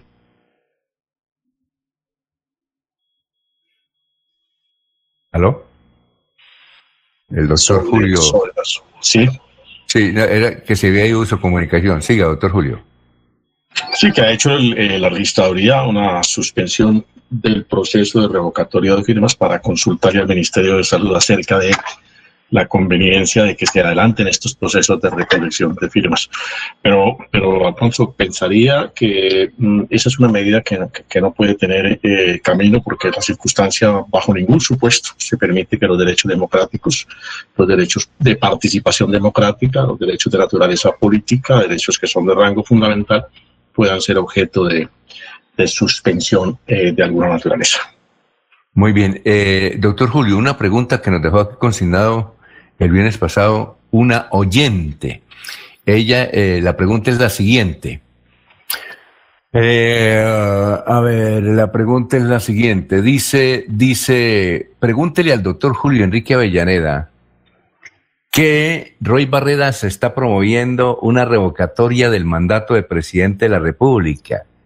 Mi padre, que fue abogado, él decía que en Colombia no está permitida la revocatoria popularmente por voto del presidente de la República. ¿Usted tiene algún dato sobre el particular? Alfonso, es claro que en Colombia no está contemplada la figura de la revocatoria del mandato al presidente de la República. La prescripción constitucional es únicamente en relación con los gobernadores y los alcaldes municipales. El presidente está por fuera de esa consideración. En su momento, en el año 91, tal vez los constituyentes alcanzaron tangencialmente a, debatir este tema, pero les quedó perfectamente claro que eh, no es conveniente para la estabilidad jurídica y política del país que la figura del presidente de la República esté todas las semanas en proceso de revocatoria. Y por eso hay, eh, no hubo consagración de la revocatoria del mandato al presidente de la República. De manera que lo que el doctor Ray Barreros propone es seguramente una reforma constitucional que permita más adelante la revocatoria del mandato al presidente, pero, pero de hecho no puede pensarse en que la registraduría autorice la iniciación de una campaña de revocatoria del mandato al presidente, porque eso no existe en la Constitución Nacional. Son las seis de la mañana, 29 minutos. Eh, Jorge, vamos con más noticias a esta hora. Estamos en Radio Melodía. Don Alfonso, capturadas 11 personas en Puerto Wilches, Puerto Berrío y Yondó por microtráfico y porte ilegal de armas de fuego. Los operativos los adelantó el Departamento de Policía del Magdalena Medio y permitió la incautación de cuatro armas de fuego, un arma traumática y 550 dosis de estupefacientes. En coordinación con la Fiscalía General de la Nación, se practicaron nueve allanamientos. En Puerto Wilches, las labores, las labores de registro se desarrollaron en viviendas ubicadas en los barrios Terraplén, Ciénaga y Bellavista, donde fueron capturadas tres hombres y una mujer, quienes tendrían en su poder 210 dosis de marihuana y un arma traumática. En Puerto Berrío fueron capturados cinco hombres, entre ellos alias Pacho, Pastuso y Bustamante, quienes registran antecedentes judiciales. Y en Yondó, los operativos se cumplieron en el barrio El Prado y Nueva Esperanza, donde fueron sorprendidos dos hombres conocidos con los alias de César y Fabián. Bueno, eh, Laurencio, antes de ir a una pausita, le hago esta pregunta. Usted dijo que tenía una, una noticia sobre Leonidas Gómez. Pues me acaban de enviar un comunicado sobre la primera asamblea que, que hizo el, el movimiento Dignidad Capítulo Santander. Dignidad, porque entiendo que todavía no es un partido. Dice que el 30 de enero se realizó, así dice, el nuevo partido político Dignidad. Vamos a buscar quiénes están ahí en el nuevo capítulo de Dignidad del partido que seguramente va a ser pieza fundamental, don Laurencio, en estas elecciones el próximo, eh, el próximo año, ¿no? Así es que Ahí le tengo ese dato. Si era eh, el que usted mencionaba, nos tenía datos. Eh, voy a buscarlo a ver si está en el boletín de prensa. bueno, vamos a una pausa. Son las 6 de la mañana, 31 minutos. Estamos en Radio Melodía, 6 y 31. La Feria Escolar Cajazán te da más. Ven a tu supermercado Cajazán Puerta del Sol y aprovecha tu bono escolar, 6 y 31.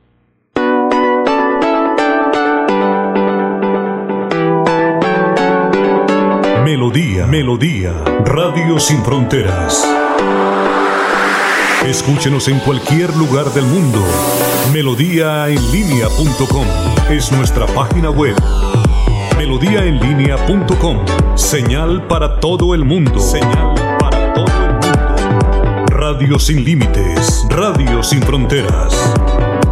Radio Melodía, la que manda en sintonía.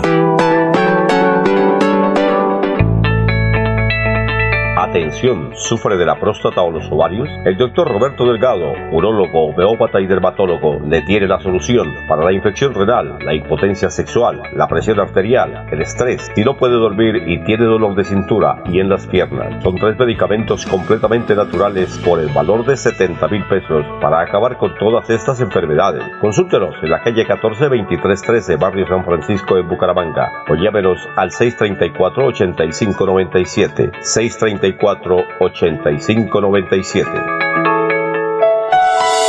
Ponte al día y barremos tu deuda. En Veolia te ofrecemos hasta un 20% de descuento sobre tu deuda del servicio de aseo. Solo debes comunicarte con nosotros y te contaremos cómo hacerlo. Llámanos a la línea 317-713-1197. 317-713-1197. Aprovecha. No dejes pasar esta oportunidad.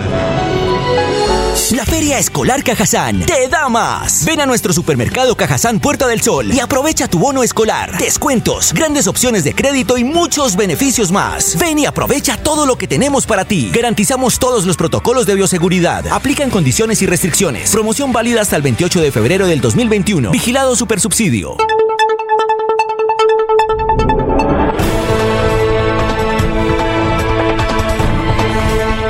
Últimas noticias de Radio Melodía. Últimas noticias por Radio Melodía 1080 AM. En Facebook Live, en YouTube y en Twitter. Por donde quiera informarse.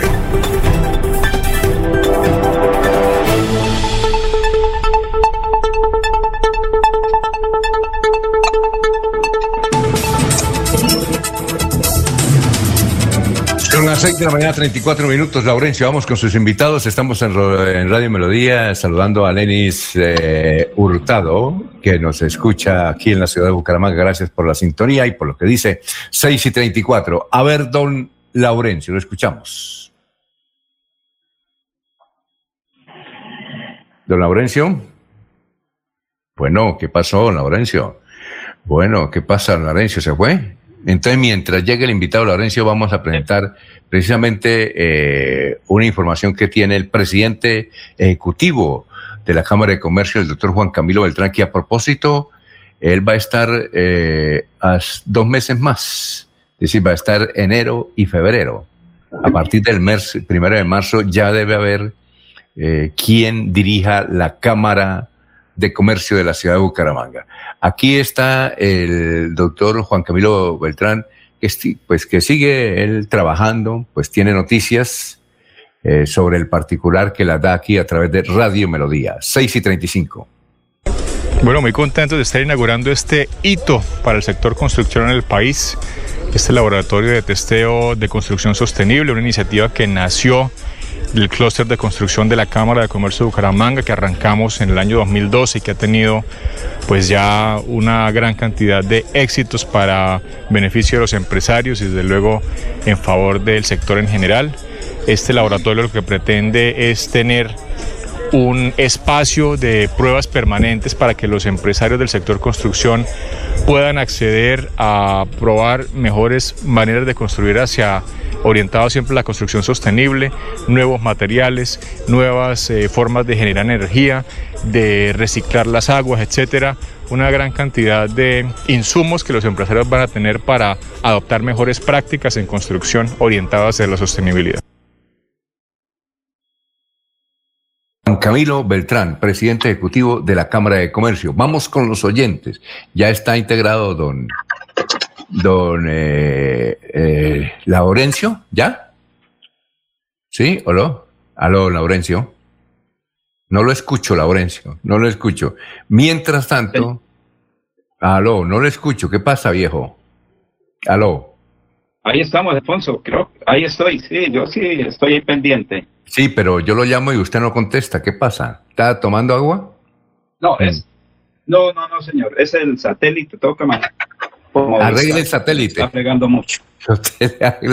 No, es que nos escribe, nos escribe el abogado eh, que está muy bien informado. El abogado René Parra de Floria Blanca. René, un saludo para usted. Dice, eh, la registraduría paró la recolección de firmas. Ojo, doctor Julio Enrique, hasta que el Ministerio de Salud de los de los protocolos de bioseguridad para su recolección.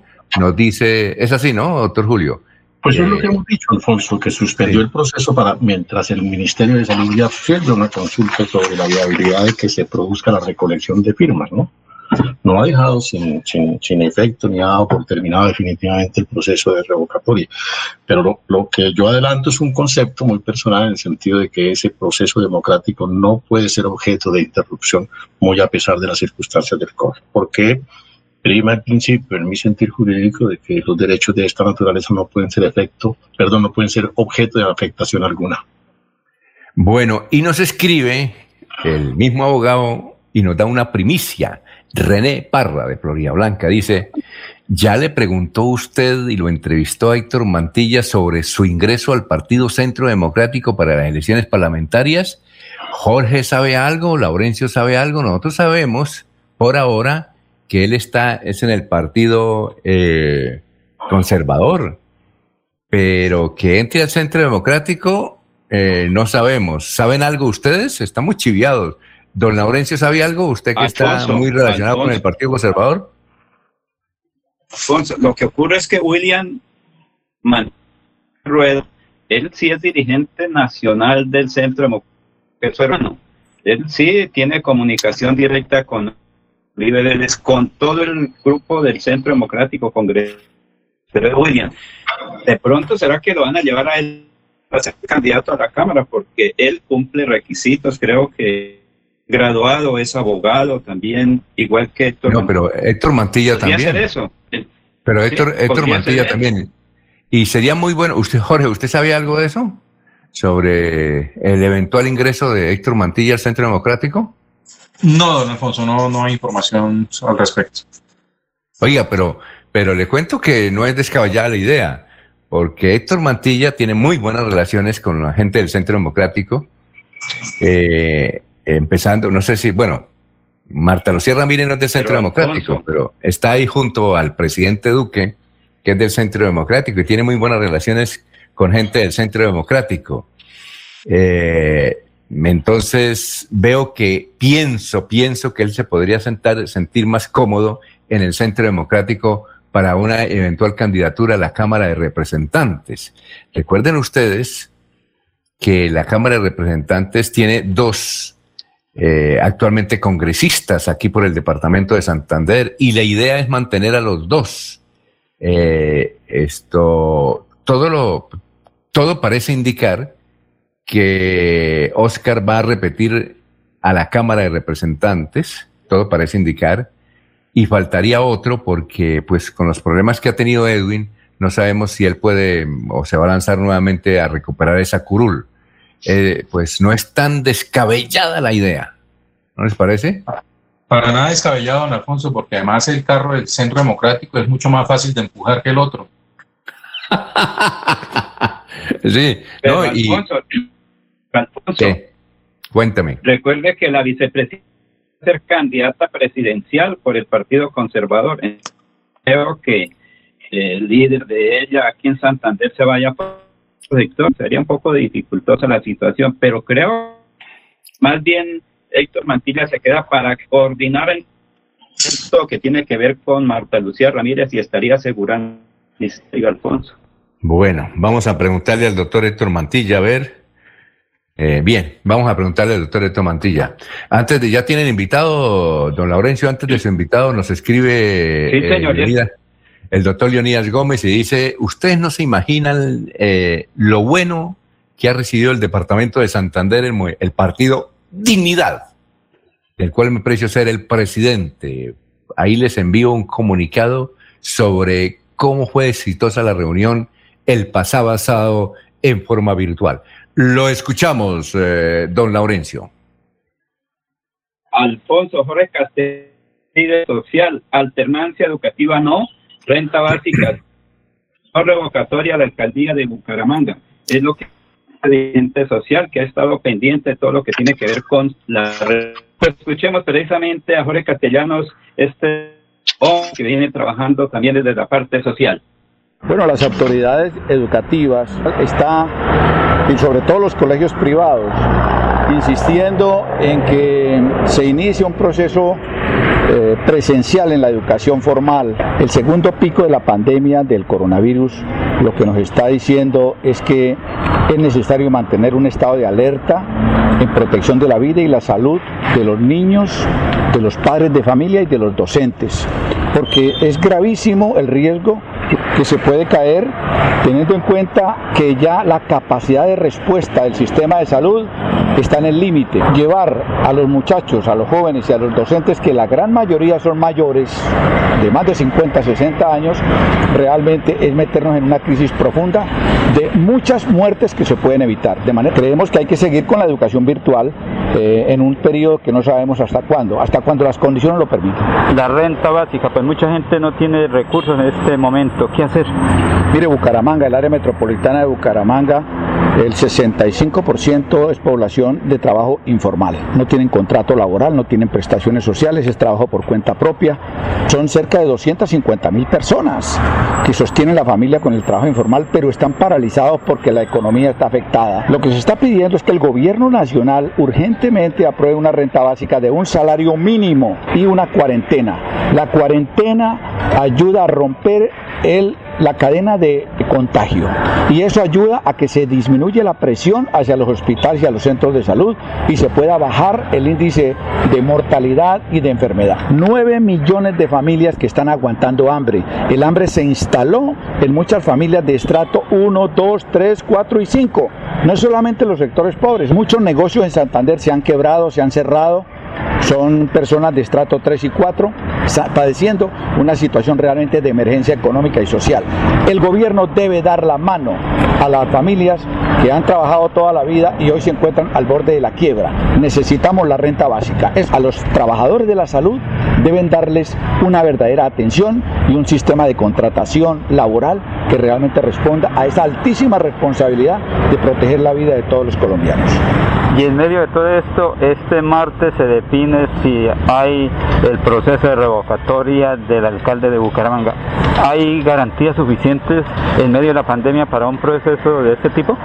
Quienes están impulsando revocatoria del mandato al alcalde eh, Juan Carlos Cárdenas, eh, realmente están cometiendo un gravísimo error eh, y están distrayendo los principales problemas que debe afrontar la ciudad. Está involucrado un interés politiquero, revanchista, que no quieren dejar gobernar al alcalde, independientemente que a uno le guste o no el alcalde, yo personalmente no voté por el, por el, por el Juan Carlos Cárdenas, pero creo que lleva escasamente un año y hay que darle la oportunidad de que continúe gobernando. No creo que haya cometido ninguna falla grave, protuberante, para plantearle una revocatoria. Es un desperdicio de recursos y de tiempo que debe ocuparse más bien en que se desarrolle un trabajo comunitario para preparar los programas y los proyectos de la celebración de 400 años de Bucaramanga, de manera que el gobierno nacional respalde esa ley de financiamiento al desarrollo de la ciudad en materia turística, económica, social, cultural y que podamos tener una, una ciudad más, más bonita, más amable, más saludable y que haya empleo digno para todos. Muy bien, son las 6 y 45. Gracias a Jorge Castellano, ese gran analista que a veces eh, nos acompaña en las emisiones de Radio Melodía. 6 y 45, antes de una pausa, escribe Edgar Ochoa Flores, que se pensionen los profesores mayores de 60, dejen el espacio a los jóvenes. Esos profesores lloran, esos profesores lloran por todo. Mejor que renuncien a algunas prebendas. Muy bien, eh, dice don Ed Enrique Ochoa, don Edgar Ochoa Flores. Son eh, las seis de la mañana, 46 minutos. Recuerden, hablando con el abogado, hoy a partir de las siete y media regresa el doctor Iván Calderón. Son las seis y 46. Es momento de continuar con tus sueños. Especialízate en Derecho Constitucional en Uniciencia, con docentes magistrados, planes de financiación, posgrado interdisciplinario. Inscríbate al 630-6060, extensión 1028 y este 2021 Obtén un nuevo logro en tu vida profesional. Tu casa ahora es el lugar ideal y Cofuturo te ofrece la oportunidad de renovar los electrodomésticos y víveres fundamentales para toda la familia. Televisores, neveras, lavadoras y muchísimas alternativas para dotar tu hogar están en la calle 48, número 3333. También encontrarás motocicletas, bicicletas, computadores y celulares. Atención inmediata 322 307 0371 Con futuro, construimos sueños de progreso. Son las 6 y 47 minutos. Pregunta, pregunta, como dice José Ordóñez. Doctor Alex, el doctor de las gotas que curan. ¿Por qué duelen las articulaciones? ¿Por qué duelen las articulaciones, doctor? Lo escuchamos. Todos tenemos, Alfonso, ácido úrico en la sangre. Y el ácido úrico siempre sale en la orina. Cuando hay una infección en la orina, esta infección causa una inflamación de los riñones. Y la inflamación de los riñones causa retención del ácido úrico. Al retenerse el ácido úrico, ese ácido úrico se retiene, se devuelve, se riega por todo el organismo hasta llegar los cristales del ácido úrico a las articulaciones. Por eso hay personas que sienten dolor en los dedos de las manos, en las articulaciones de los dedos de las manos, o en las muñecas, o en los codos, o en un codo, o en el hombro. Hay personas que levantar un brazo sienten un dolor en el hombro. Muchas veces para levantar el brazo para coger el bus, o para bajar un pantalón o una cabeza del armario, les impide el dolor del hombro.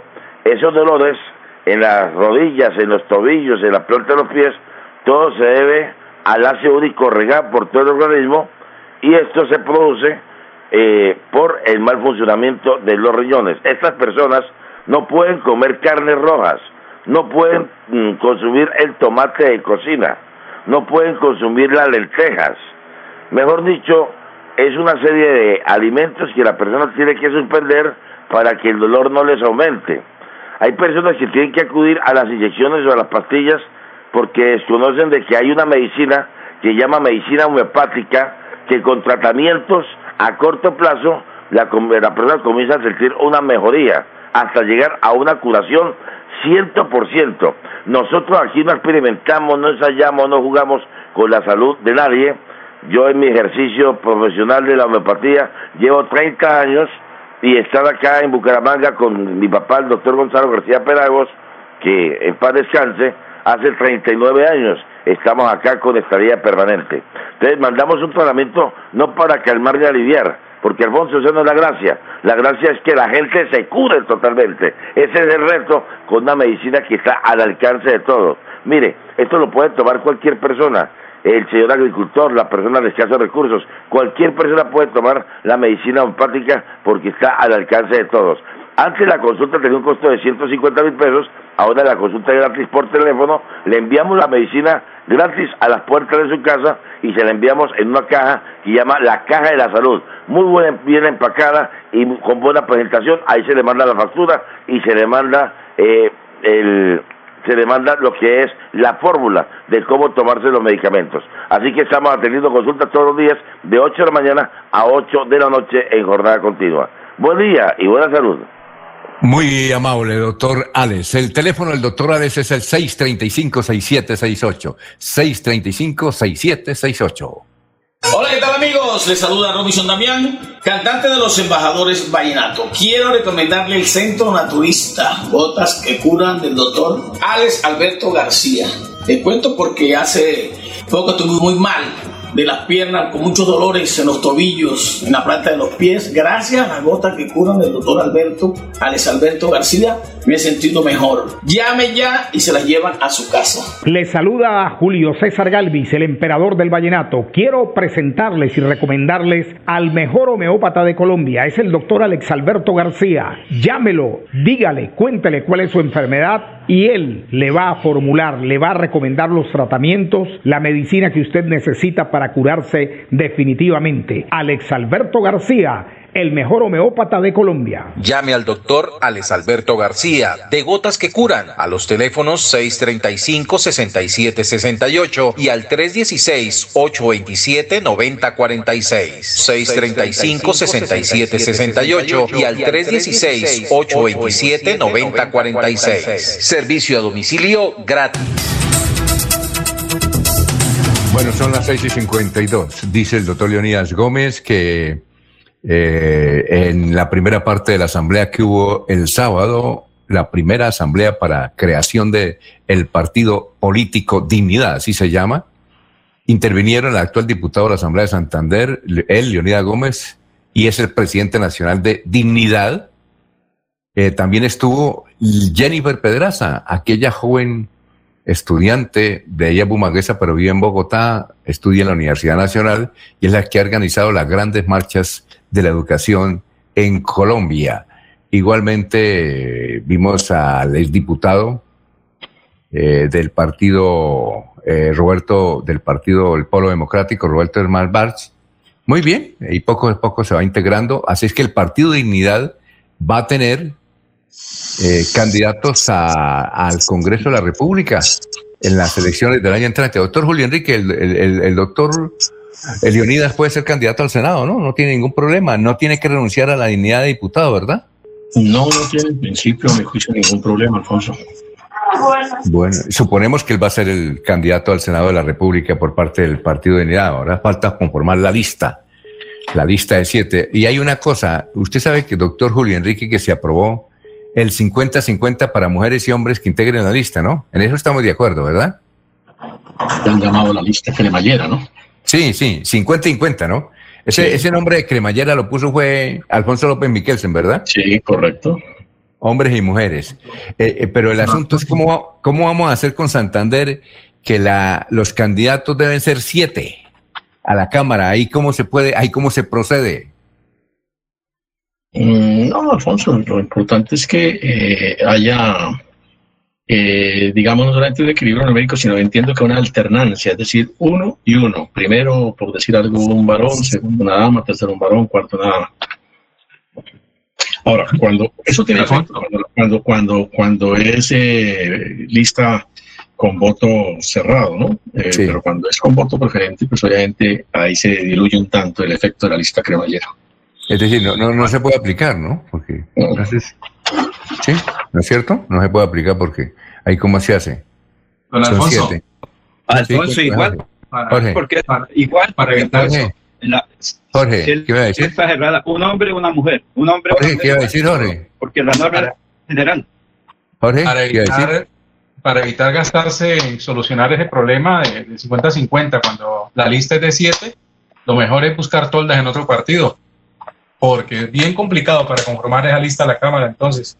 Sí, eh, ¿qué me decía Laurencio que no le escuché? Y otra cosa, don Alfonso, perdón, y otra cosa, un dato que hace con respecto a la noticia de, la Asamblea de Dignidad, el nombre de Roberto Esmalvaz, quiere decir que el exdiputado del Polo también renunció a la colectividad.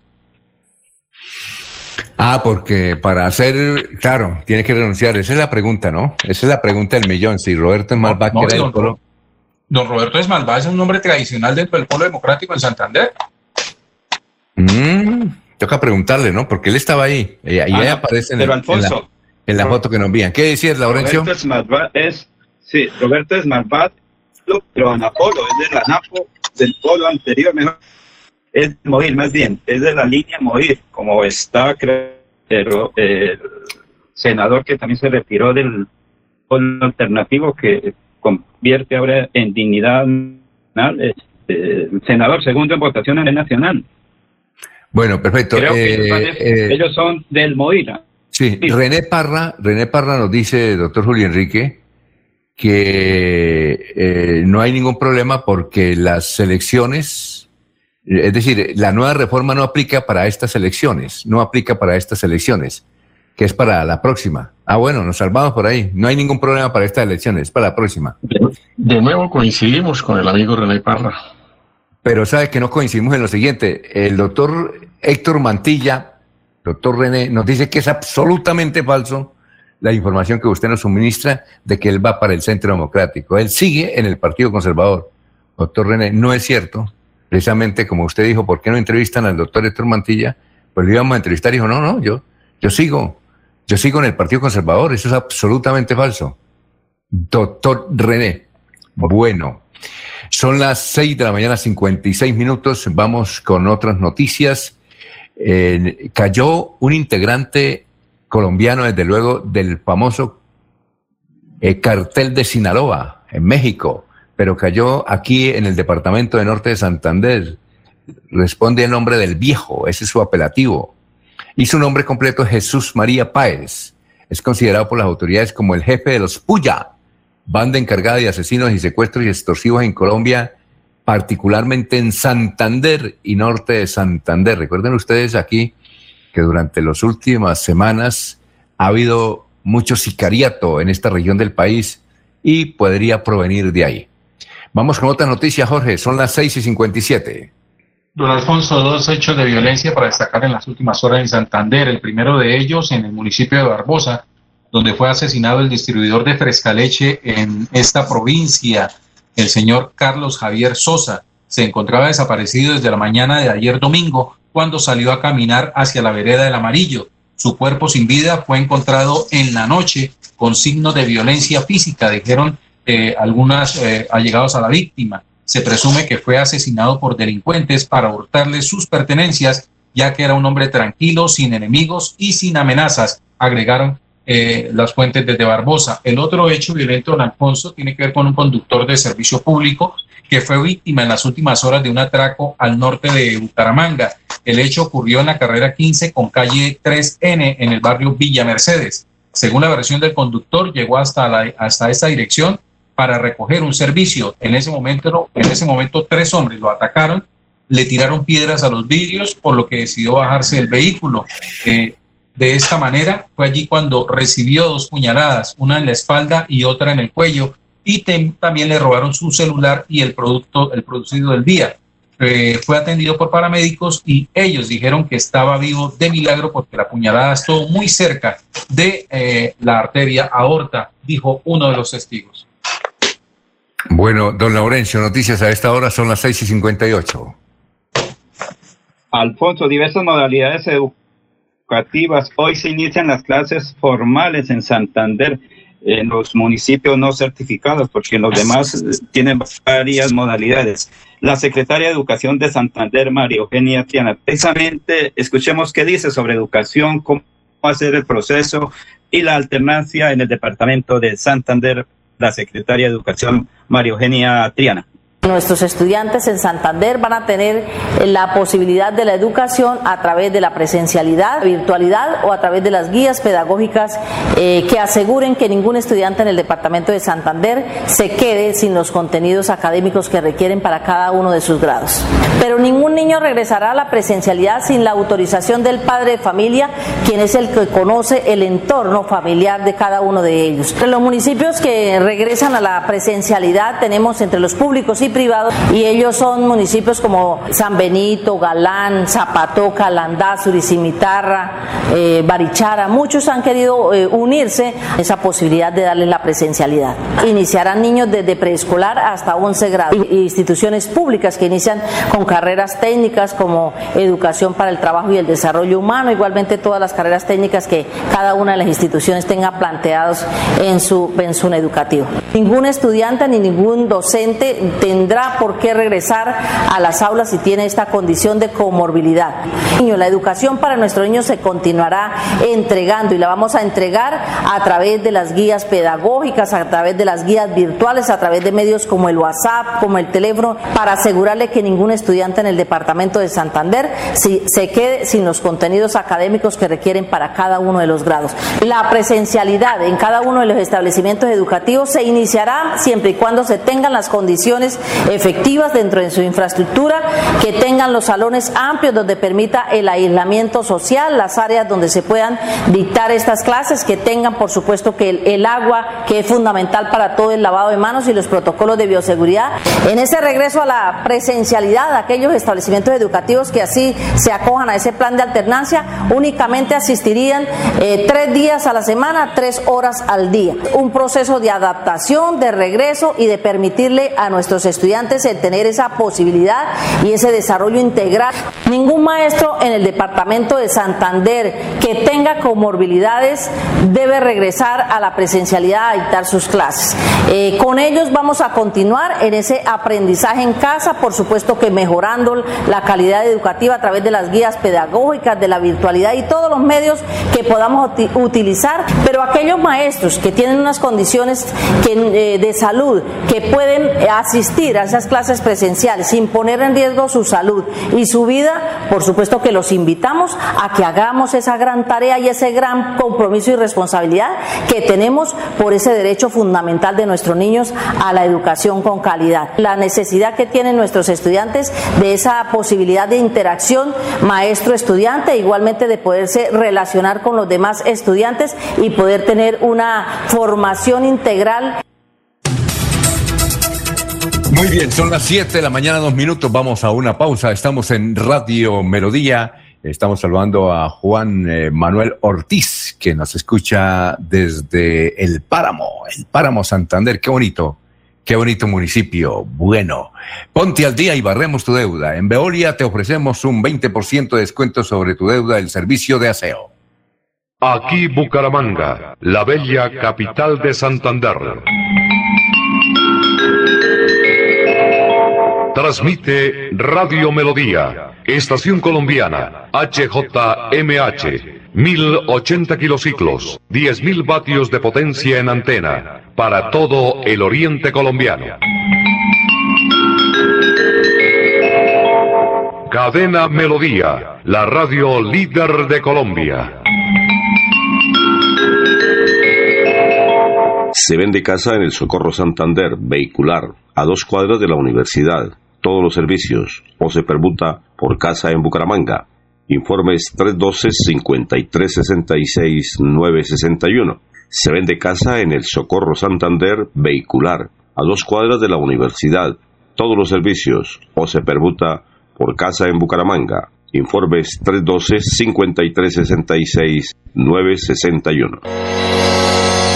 Los problemas del colon inflamado son bastante comunes en los colombianos, hombres y mujeres, siendo una dolencia de difícil tratamiento. La terapéutica natural Araltel ha encontrado a través de los años de investigación un producto que ha demostrado ser útil en el tratamiento del colon. Tome el Araltel Mevis por cuatro meses de manera constante y note usted mismo los resultados. Si ya estás en casa cuidando tu salud y la de los tuyos, no olvides que puedes tener los productos naturales Araltel a través del servicio a domicilio en tu ciudad. Comunícate en Bucaramanga al celular 315-447-1995. Recuerda, 315-447-1995. Tienda Naturista, tu vida y naturaleza en Bucaramanga. Quédate en casa, casa. Disfruta, vive, comparte, ama, aprende, juega, escucha, goza, lee, saluda, regala, responde, comprende, perdona, canta, supérate, felicita, encuentra, apoya, cree, agradece, enamórate, mejórate, trabaja, ríe, ayuda, quiere. Por ti, por tu familia, por todos, quédate en casa. Melodía, contigo en casa. Melodía, melodía. En noticias. La que manda en sintonía. Son las 7 de la mañana, 5 minutos. Oye, doctor Julio, es que resulta que un señor nos escribe, dice, yo soy del Partido Dignidad y participé en la reunión del sábado. Ahí se dejó muy claro que el Partido Dignidad no es de derecha, no es de centro, ni es de izquierda. Puede un partido no ser de derecha, izquierda o del centro y me dice, recuerde usted que el doctor, Leon, y, que el doctor Leonidas Gómez dijo al finalizar el pasado año que él admiraba los postulados del Centro Democrático y lo dijo en la Asamblea del Departamento de Santander y por ahí una, un audio donde dice que él admira mucho a los postulados del Centro Democrático. Entonces dice, no, me dice el corresponsal desde el municipio de Matanza, que no nos extrañemos que haya alguna, algún integrante del ex Centro Democrático en la lista Partido Dignidad al Congreso de la República, algún personaje del Centro Democrático con boticos. La pregunta que le hacemos a usted, doctor Julio, ¿puede haber un partido político que no sea de derecha, de centro ni izquierda? Alfonso, le respondo con recordando a algunos de los tantos eh, dichos del doctor Horacio Serpa Uribe, ¿no? Esto dijo el armadillo trepado en un palo de coco, ni me subo, ni me bajo, ni me quedo aquí tampoco.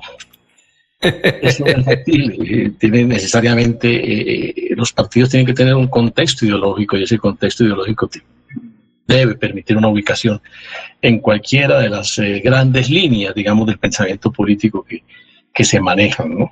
Sí, Entonces, no, no, no vería en principio que eso sea factible.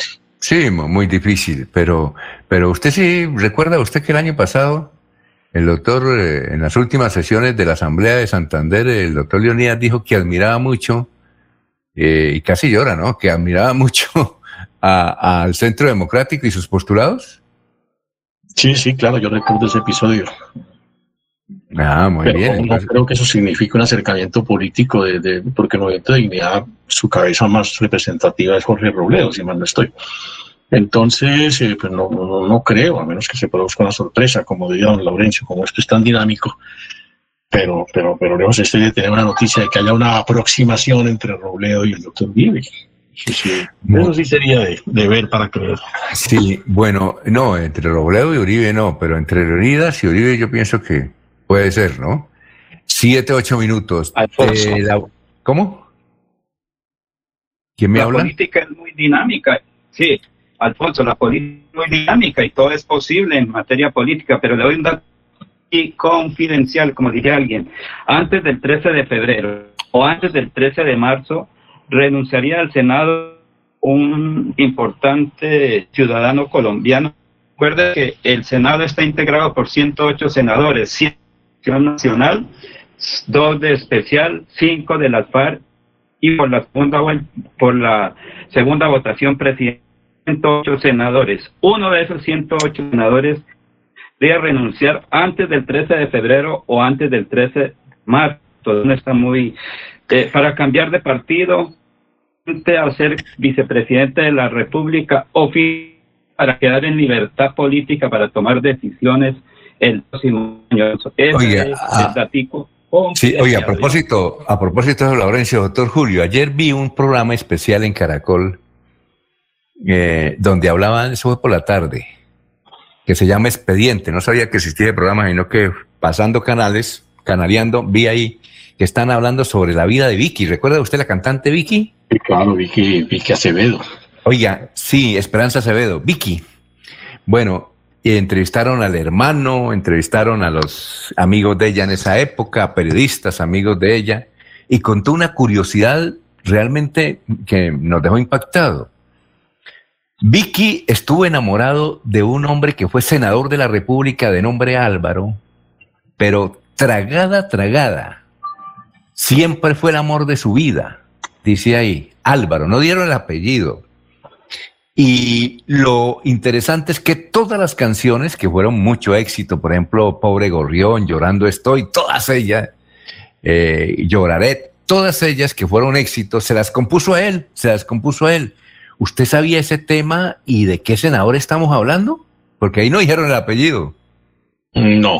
Eh, eso, yo vi parte del programa, Alfonso, y me parece un programa ameno, interesante, que dirige la, como dice ella, la única diva de la televisión en Colombia. Eh, pero, pues por supuesto, quedó abierta esa incertidumbre, ¿no? ¿A, a cuál de tantos Álvaros se han pasado por el Congreso? Por eso. Oye, increíble, ¿no? Increíble, increíble. Pues tendremos que, cuando hablemos con, cuando tenemos esas, esas tertulias y cuando se pueda hablar de, de política y cosas que uno no conoce, porque pareció interesante. Ella fue una gran cantante. Uh, extraordinaria cantante, de mis preferidas, sin duda. Ella tuvo un... Lo que, ella, había que tener alguna pista, ¿no, Alfonso? Si ese Álvaro al que se refiere el programa era un personaje mayor que ella o contemporáneo con ella, sí. porque a ella nos vamos de pronto ubicando. Al fin él se casó, ¿no? Por otro lado, y, y pero ella seguía tragada a él, ¿no? Pues eso es lo que dice el programa. Oiga, doctor Julio, ¿y que ella, se acuerda que ella decía que era hombre y mujer? Sí, a ella la, la, la eh, permítame la palabra, la, la, vilipendiaron con esa confusión que quisieron armarle y eso. Era. No, sí, no, pero eso es totalmente virtual. Ella sufrió mucho por esa perversa afirmación que algunos medios propalaron. Y ahí dijeron que ella se iba a suicidar por eso y eso le causó un, un malestar tremendo. Sí. Un malestar tremendo. Bueno, doctor Julio, vamos para Barranca Bermeja, eh, para el puerto petrolero, para el distrito de Barranca Bermeja. Ya don Soel Caballero está con la información ahí. Ah, nos saluda don Nelson Rodríguez Plata. Dice, quiero invitarlos a sintonizarnos a partir de hoy, lunes 1 de febrero, 8 y 30 AM. Últimas noticias, una voz para el campo y la ciudad, con mi coequipera, mi esposa Nelly Sierra Silva, que a propósito, eh, la he escuchado y tiene una voz muy bonita, Nelly Sierra Silva. Nelly Sierra Silva. Felicitaciones entonces eh, a nuestro amigo Nelson Rodríguez Plata, un hombre muy popular, se dice muy popular con la moto Nelson Rodríguez Plata, roja. de ¿Ah? Nelson, Ro- Nelson Rodríguez Plata, de Ro- Páramo, Nelson Rodríguez Plata, oriundo del Páramo. Saludo, mm, nuestro querido amigo. Entonces, invitarlos a partir, hace un programa extraordinario, hace un noticiero extraordinario a las ocho y media, lo hemos escuchado, da primicias. Por eso me toca escucharlo, por, porque de ahí me robo algunas primicias para presentarla luego al otro día. Muy bien, vamos con Soel, la información desde Barranca Bermeja. Soel Caballero está en Últimas Noticias de Radio Melodía 1080 AM. Buenos días, Alfonso, para usted, para los compañeros, igualmente para todos los oyentes. Quedó lista la licencia de construcción para la sede de las unidades tecnológicas de Santander en Barranca Bermeja. Esta obra beneficiará a 2.000 estudiantes y docentes en- con condiciones dignas para la educación. El edificio estará ubicado en el barrio La Esperanza, en la Comuna 5, y contempla aulas, auditorios, parqueadero, plazoleta y demás áreas que servirán para fortalecer en el distrito la formación de los barranqueños que hacen parte de las unidades tecnológicas de Santander. Por otra parte, el Ministerio de Salud y la Protección Social dio a conocer ayer que 41 personas se recuperaron del COVID-19 en Barranca Bermeja, llegando la tasa de recuperación al 91.1%. Se notificaron 25 nuevos casos positivos para COVID-19, 8 mujeres y 31 hombres. También se dio a conocer el fallecimiento de tres personas, entre ellas dos mujeres de 59 y 86 años y un hombre de 57 años. Las estadísticas actualizadas del COVID en Barranca Bermeja están de la siguiente manera. Casos confirmados 13.133, personas totalmente recuperadas 11.833, personas recuperándose en casa bajo vigilancia médica 838, un total de 22 personas hospitalizadas, 63 pacientes en unidad de cuidados intensivos UCI, 373 personas fallecidas, casos activos en el distrito de Barranca Bermeja, un total de 923. Noticias con las que amanece el distrito. Continúen compañeros en estudios en últimas noticias de Melodía 1080 AM. Bueno, y hay otras noticias también positivas en el departamento de Santander. Estudia en Uniciencia y obtén el 10% de descuento en tu matrícula. Administración de empresas, contaduría, ingeniería de sistemas, ingeniería industrial y derecho. Inscríbete al 630-6060 o al 317-667-0986. Y este 2021 comienza tu proceso universitario. Para seguir adelante, Copfuturo te ofrece crédito educativo en línea. Ingresa a www.copfuturo.com.co y solicítalo de una manera fácil, rápida y segura con la mejor tasa. Atención telefónica 318-717-3270 y 317-404-6430. Copfuturo, construyendo sueños de progreso. Enrique Ordóñez Montañés está en Últimas Noticias de Radio Melodía 1080 AM. Bueno, profesor Enrique, tenga usted muy buenos días. El periodista Daniel Sandoval, son las 7 de la mañana, 15 minutos. El periodista Daniel Sandoval escribió el pasado viernes con respecto a las consultas que usted mencionaba. Eh, una cosa es abreviatura que sí lleva punto en la página punto num punto pac punto num punto. Otra es la sigla, por ejemplo, la CIA, el FBI, que no llevan punto. Y la expresión latina es, que usted mencionaba, es Beni Vidi Vinci. ¿Qué le podemos decir al gran oyente Daniel Sandoval? Profesor, buenos días. Muy buenos días, Alfonso y oyentes de Últimas Noticias. Un saludo muy especial para el periodista, locutor, muy buena voz comercial, Daniel Sandoval. Y también licenciado en idiomas, él es licenciado en idiomas, Daniel Sandoval. Mm, Daniel, pues nosotros entendemos perfectamente lo que es una abreviatura, una sigla y un acrónimo. Eh, la oyente profesora Berta hizo dos preguntas.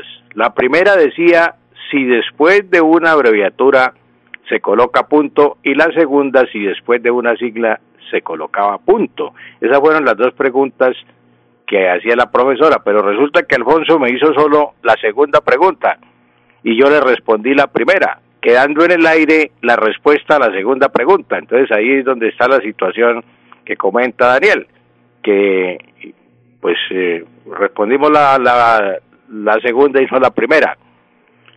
Entonces, desde luego, confunde a los oyentes. Mm, Como la profesora, la, profesora Berta hizo dos preguntas, como ya lo, lo dijimos, después de una abreviatura, como la palabra etcétera, página, número, se coloca punto, pero esa es la respuesta a la segunda pregunta, que fue la que ya respondimos. Después de una sigla, ni entre letras se coloca punto jamás. Por ejemplo, si yo escribo la sigla de la Universidad Industrial de Santander, UIS, hay personas que acostumbran colocar U punto I punto S punto. No, eso no es correcto. No se coloca punto, ni tampoco entre ONU, eh, la, o la ONU, la O de ONU, tampoco. Ni al final tampoco se coloca punto. Es eh, la aclaración que le hacemos a Daniel, o fue la declaración que él también hizo. Lo que no le entiendo a Daniel es eh, que se refiere a la cita de la expresión latina eh, vine, vi, ve- vi- vencí, Ve- vine, vi, vince, vine, veni, Beni, Beni, Vidi, Benzi. veni, vide, vici. Esa fue la, la, la expresión que yo cité, Alfonso. Así la, la cité yo textualmente. Yo dije que esa expresión se asemejaba a, a la que dijo el presidente, así lo vi, así lo creí y así lo querí. Entonces, mm, yo recuerdo a mis profesores de latín en el Colegio de Santander que me enseñaron que eso cuando uno asemeja una frase con otra es lo que se llama en latín quid pro quo, quid pro quo, que indica que una cosa sustituye a otra equivalente. Eso es lo que hicimos con la expresión eh, que mencionamos o la que mencionó el presidente. Eh, yo fui muy mal estudiante de inglés, pero en latín sí, Daniel me puso usted a repasar el latín porque yo dije, no, pues estoy confundido en el latino, ¿qué pasa? Entonces, pues sí, me puse a repasar y encontré que, pues yo no fui bachiller e pluribus uno del Colegio Santander, se ya se utilizaba mucho las expresiones latinas, latinas, e pluribus unos, el mejor, el entre todos uno, o el net pluribus impar, el mejor de todos. Y los profesores de latín nos enseñaban las oraciones en latín. Yo recuerdo a don Efraín González Palomino y al, al padre Rojas que nos enseñaban el, el, Padre Nuestro en latín. Pater noster qui in celi sanctificetur nomen tuas, venia reium tu, via voluntas tuas quod in celum et in terra. Y nos hacían hasta cantar el Padre Nuestro en latín. Pater noster qui es in celi sanctificetur nomen tu. Todo eso lo enseñaban en el colegio de Santander en esa época en que se veía el latín. Entonces, eh, eh, Daniel me puso a repasar el latín a ver si yo estaba eh, atrasado en esto, pero no, creo que no se me ha olvidado el latín, todavía conozco muchas cosas. Entonces, Son las siete. Daniel, Sí, son las 7.20 minutos, profesor. Gilberto Castro le pregunta si usted dice que los oradores y locutores se equivocan cuando hablan en público, ¿qué ejercicios recomienda para que a uno no se le lengüe la traba o se trabe la lengua, como se dice, profesor? Eh, sí, Alfonso, pues todo locutor, todo orador, el orador generalmente antes de salir a, a hablar en público, también el, el, el locutor tiene que hacer ejercicios, tienen que calentar la voz, tienen que mover los labios, mover la lengua, porque si no, pues se van a equivocar y como dice el oyente, se traba la lengua, se lengua la traba. Eh, hay algunos ejercicios muy sencillos, consisten en pronunciar las vocales abiertas, se pronuncian las vocales abiertas. Son cinco ejercicios sencillísimos que los tiene todo locutor, todo orador profesional. Entonces, ¿cuáles son? Pronunciar las vocales abiertas pero abriendo bien la boca. A, A, A, E, O. Si yo digo A, E, O, no estoy haciendo nada porque se trata de abrir la boca. A, E, O. A, E, O. A, E, O. Una vez pronuncie las vocales abiertas, pues entonces ya empiezo a combinar con trabalenguas. eh. Por ejemplo, debo decir Lara, Lara, Lara, Lere, Lara, Liri, Lara, Loro, Lara, Luru. Lara, Lara, Lara, Lere, Lara, Liri, Lara, Loro, Lara, Luru. Lara, Lara, Lara, Lere, Lara, Liri, Lara, Luru. Loro, parlero, parlero es el loro. Loro, parlero, parlero es el loro. Loro, parlero, parlero es el loro.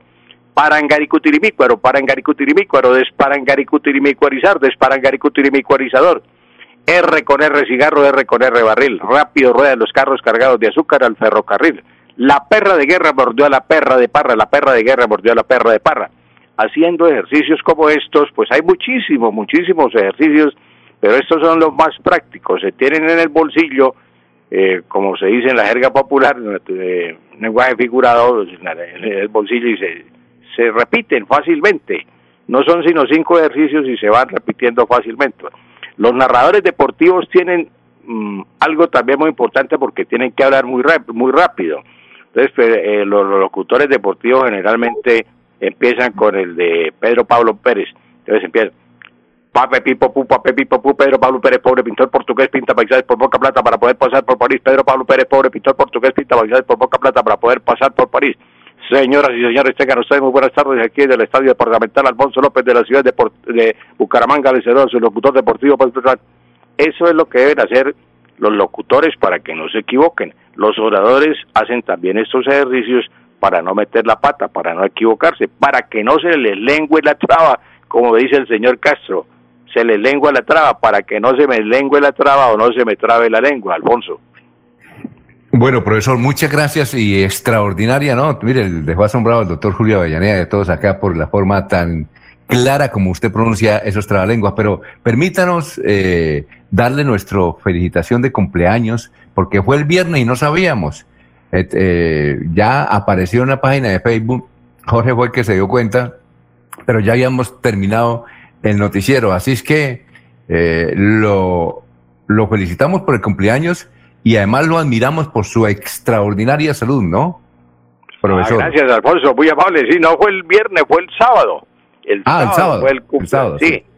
Eh, recibí gracias a todos mis exalumnos que están fuera del país. Me escribieron mensajes desde Italia, de Miami, de distintas partes, Alfonso. Entonces, pues eso es, ¿por qué? Porque significa gratitud. Gratitud. Un alumno que está en Italia que se va a acordar del profesor Ordóñez. No, Al- Alfonso, eso es grato. Y también, pues, los amigos aquí en la ciudad y, y como ustedes, pues, todos los que se acuerdan del cumpleaños. Muchas gracias para todos los amigos que me escribieron, que me mandaron mensajes, que me llamaron. Para todos, mis agradecimientos, Alfonso. Profesor, muchas gracias, que pase un buen día. Eh, a ustedes, amigo Jorge, Julio, eh, Laurencio, nos vemos mañana. Tenemos que despedir puntualmente a las 7 y 25 porque ahora tenemos el programa Hablando con el Abogado. Así es que muchas gracias, doctor Julio, Laurencio y Jorge. Laurencio, nos vemos. Sí, señor, muy puntual a las 5. Sí, y a ver si va, eh, va a arreglar el satélite suyo, porque no se le entiende lo que habla. Su satélite. Son las 7.25, sigan en melodíaenlínea.com. Eh, ya viene hablando con el abogado, el doctor Iván Calderón, que ya está ahí eh, acomodándose en la página de Radio Melodía. Son las 7.25. Últimas noticias los despierta bien informados de lunes a viernes. En todas las áreas de la información regional, un periodista de Últimas Noticias registra la información en Radio Melodía 1080 AM y en melodíaenlínea.com. Director Alfonso Pineda Chaparro.